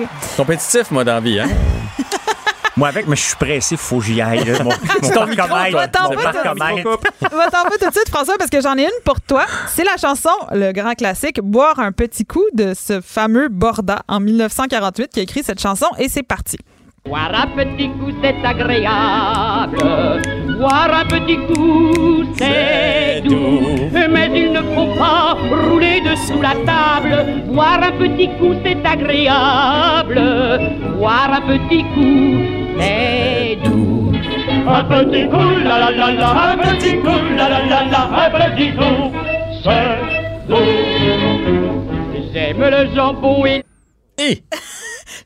C'est dans la thématique d'aujourd'hui. J'aime le jambon et. La moutarde? OK. Non. Mauvaise réponse. Eh, Dani, Et là. la saucisse? Oui. Ah. Comment tu. Comment t'as su ça, toi? Ouais. Deux personnes. Parce que quoi? Je suis une vieille personne. OK, tu connais la chanson qui date Oui. de 1948, c'est Oh, ça. oui, Elle est c'est ça. sortie à l'année de ta naissance. OK, parfait, Moi, je pensais que c'était l'ananas. Jambon à l'ananas. Ça doit j'aime le jambon et l'ananas. suggestion. Mais ils roulaient l'horaire, hein? Quand tu écoutes Radio-Canada dans ce temps-là aussi, c'était assez spécial. hein? C'est vrai. Oui. Je sais pas pourquoi, vrai. hein? Tout le monde roulait les airs. Ouais. C'était sophistiqué et urbain. Ben là. oui. Puis il parlait pointu aussi. Hein? Aller dans les Europes. Les Europes? Oui. Tu sais, les- toutes les pièces de Michel Tremblay, là aussi, là, quand les gens parlaient fancy, ils roulaient leur air puis ils parlaient pointu, comme Radio-Canada. Mhm. Nous, Ou- on, on roule pas nos airs. hein? Hmm, pas en tant Non, que ça. on n'est pas fancy. René Lévesque, il roulait du CR? Non. Non. Mais non. Non. Point de hein? mire, il roulait pas Non. CR. Il roulait pas CR. T'écoutes Point de mire, il Mais il parlait sur le très bien là, quand il était à Radio-Canada. Après ça, il a lâché son. il est revenu normal. là. Il y avait un français normatif à Radio-Canada. tu sais, il parlait avec un français normatif de lecteur de nouvelles. là. Après ça, il a, il a tergiversé. Il a glissé. Il a basculé du côté obscur. Allez, Essayez-vous de gagner du temps. Oui, c'est ça, J'ai l'impression qu'ils veulent plus jouer. C'est le tour de Jean-François. J'ai l'impression qu'ils sont en train de m'avoir. Alors, Jean-François, pour toi, les chevaliers de la table ronde. Bien et, là, sûr. et là, attention, c'est un chant scout à la base. Alors, je vous vrai? invite. Oui. Je vous invite à bien écouter les paroles puis imaginer des enfants de 12 ans qui chantent ça. En tout cas, c'est parti.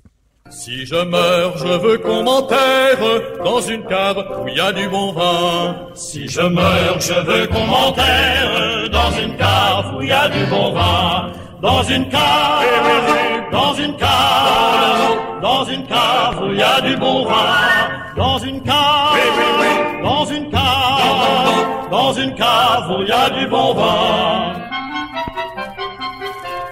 Les deux pieds contre la muraille et la tête sous. Les deux pieds contre la muraille et la tête sous. Sous le lit. Ah, mauvaise J'en ai aucune réponse, idée. droit de réplique. Les deux pieds contre la muraille et la tête sous. Le bio? Non. Quand t'as trop bu, là, on te met la tête sous quoi? Sous, euh, sous la douche. sous la. sous- sous- On met plus la tête dans le bol que sous. L'oreiller, je sais pas. Ça arrive. La réponse était sous le robinet. Ah, ben oui. J'étais pas Ben loin, mais L'œil sur la lunette, comme on dit. Mais bon, ça, les gars, va une falloir cha- revoir vos chansons à boire. chanson là. scout. Ça, c'est une chanson scout. Puis, dans le premier couplet, c'est genre euh, Je veux boire du bon vin, une femme sur les genoux. Je veux boire mon bon vin, une femme sur les genoux. Mhm. Fait que je fais juste. En tout cas, je sais Ouais, pas ce qui se passait dans les scouts à, À cette époque-là, époque-là. t'étais un homme à 12 ans, puis tu fais avoir un gun. là. Ben voilà. Il dans devait- le bois. euh, Il devait fumer des cigarettes autour du feu de camp en étant C'est sûr que tu commences à fumer à 8 ans. Là. Là, on en est où pour les points? là? J'aimerais juste Je pense que j'en ai. Zéro pour François, François, deux zéro. pour moi et Puis un pour Dany. Dany. C'est donc Jean-François qui gagne notre quiz cette semaine. Merci, merci, merci. Je vais commencer à faire des statistiques parce que la semaine passée, On gagne aussi. c'était toi aussi. Ouais, mais Un jour, je vais être avec animateur. Dany. Puis je me demande si la semaine passée, François, t'avais pas eu zéro aussi. Oh, Non, il y avait un point de François la ça a semaine coupé. Bon, mais j'ai de la misère avec mon micro le vendredi Ah après-midi. oui, hein, c'est ça. Mais il nous reste un petit peu de temps à l'émission. On parle d'alcool, on parle beaucoup de produits euh, locaux là, dans les échanges qu'on a ensemble. Euh, avez-vous un à nous suggérer, là, quelqu'un qui nous écoute puis qui veut euh, peut-être euh, essayer un alcool euh, du Québec là, pour, euh, pour en fin de semaine? Ben, j'en ai pas d'alcool du Québec, mais il y a des producteurs québécois qui sont. Il y en a beaucoup qui sont à Niagara. Il y en a un qui s'appelle le Kérus, qui est avec Champlain-Charret. OK. Euh, il, y a des, il y a un, un pharmacien qui s'appelle Pierre Perrault là-dedans. Donc, c'est un- on le voit à l'épicerie. Il est bleu. euh, Comment il y a un pharmacien? Qu'est-ce qu'il fait là, le pharmacien? ben, il y avait de l'argent de lousse, puis il a décidé de se lancer un petit peu dans, le, dans, le, dans, dans les vignobles. OK. Euh, il, y en a, il y en a des bons au Québec, j'en Moi, j'ai bois. une crème de, crème de menthe. Je sais pas si vous voyez la crème de menthe. Euh, Une crème de menthe poivrée qui est faite à Sorel, qui est vraiment, vraiment extraordinaire. Mais dans quoi tu mets ça, ta crème de menthe? Ben, avec, Dans un verre, avec cher, trois glaces. On, Puis, on euh, a des belles distilleries. Hier, je suis passé à Gatineau, puis il y avait une di- j'ai vu dans une vitrine toutes des tonneaux. J'ai débarqué d'autoroute pour aller voir c'est quoi, puis on pouvait acheter en auto. Oh, service ben, au c'est volant! le fun Service au volant. Au, tout magasin, Ouais. nous autres, là, dans notre accommodation Dany, à côté d'ici, là, Ouais. mon petit magasin, no- notre carte des vins est 100% québécoise maintenant. Ah ouais, hein? Ouais. cool. Fait que, tu sais, là, on a reçu des trucs du vignoble de l'Ardennais qui est pas loin d'ici, là, plusieurs cuvées dont un très très beau rosé. Euh, ça se détaille vraiment à pas grand chose. On parle d'en bas de 20 la bouteille. C'est des producteurs qui sont locaux. C'est fait beaucoup de sérieux. C'est le fun. Fait que t'en avais-tu un en particulier Ben, ou, euh, ou tu nous invites à aller chez toi? Le vignoble de l'Ardennais fait vraiment de très belles choses. Le rosé est fabuleux. Allez vous en procurer dès maintenant. Bon, mais Bon, ben. génial. Merci François d'avoir été là. Danny, même chose. Merci, beaucoup, Alix. Un gros merci à Joanie et à Fred. Fred qui tombe en vacances. euh, Bonnes vacances. D'ailleurs, bonnes Fred. vacances. Profites-en. Je sais que tu as travaillé fort euh, euh, depuis les fêtes et particulièrement en temps de COVID. Alors, euh, profite bien de tes vacances. Nous, on se retrouve lundi. Cette émission est maintenant disponible en podcast. Rendez-vous dans la section balado de l'application ou du site cube.radio pour une écoute sur mesure en tout temps. Cube Radio, autrement dit. Et maintenant, autrement écouté.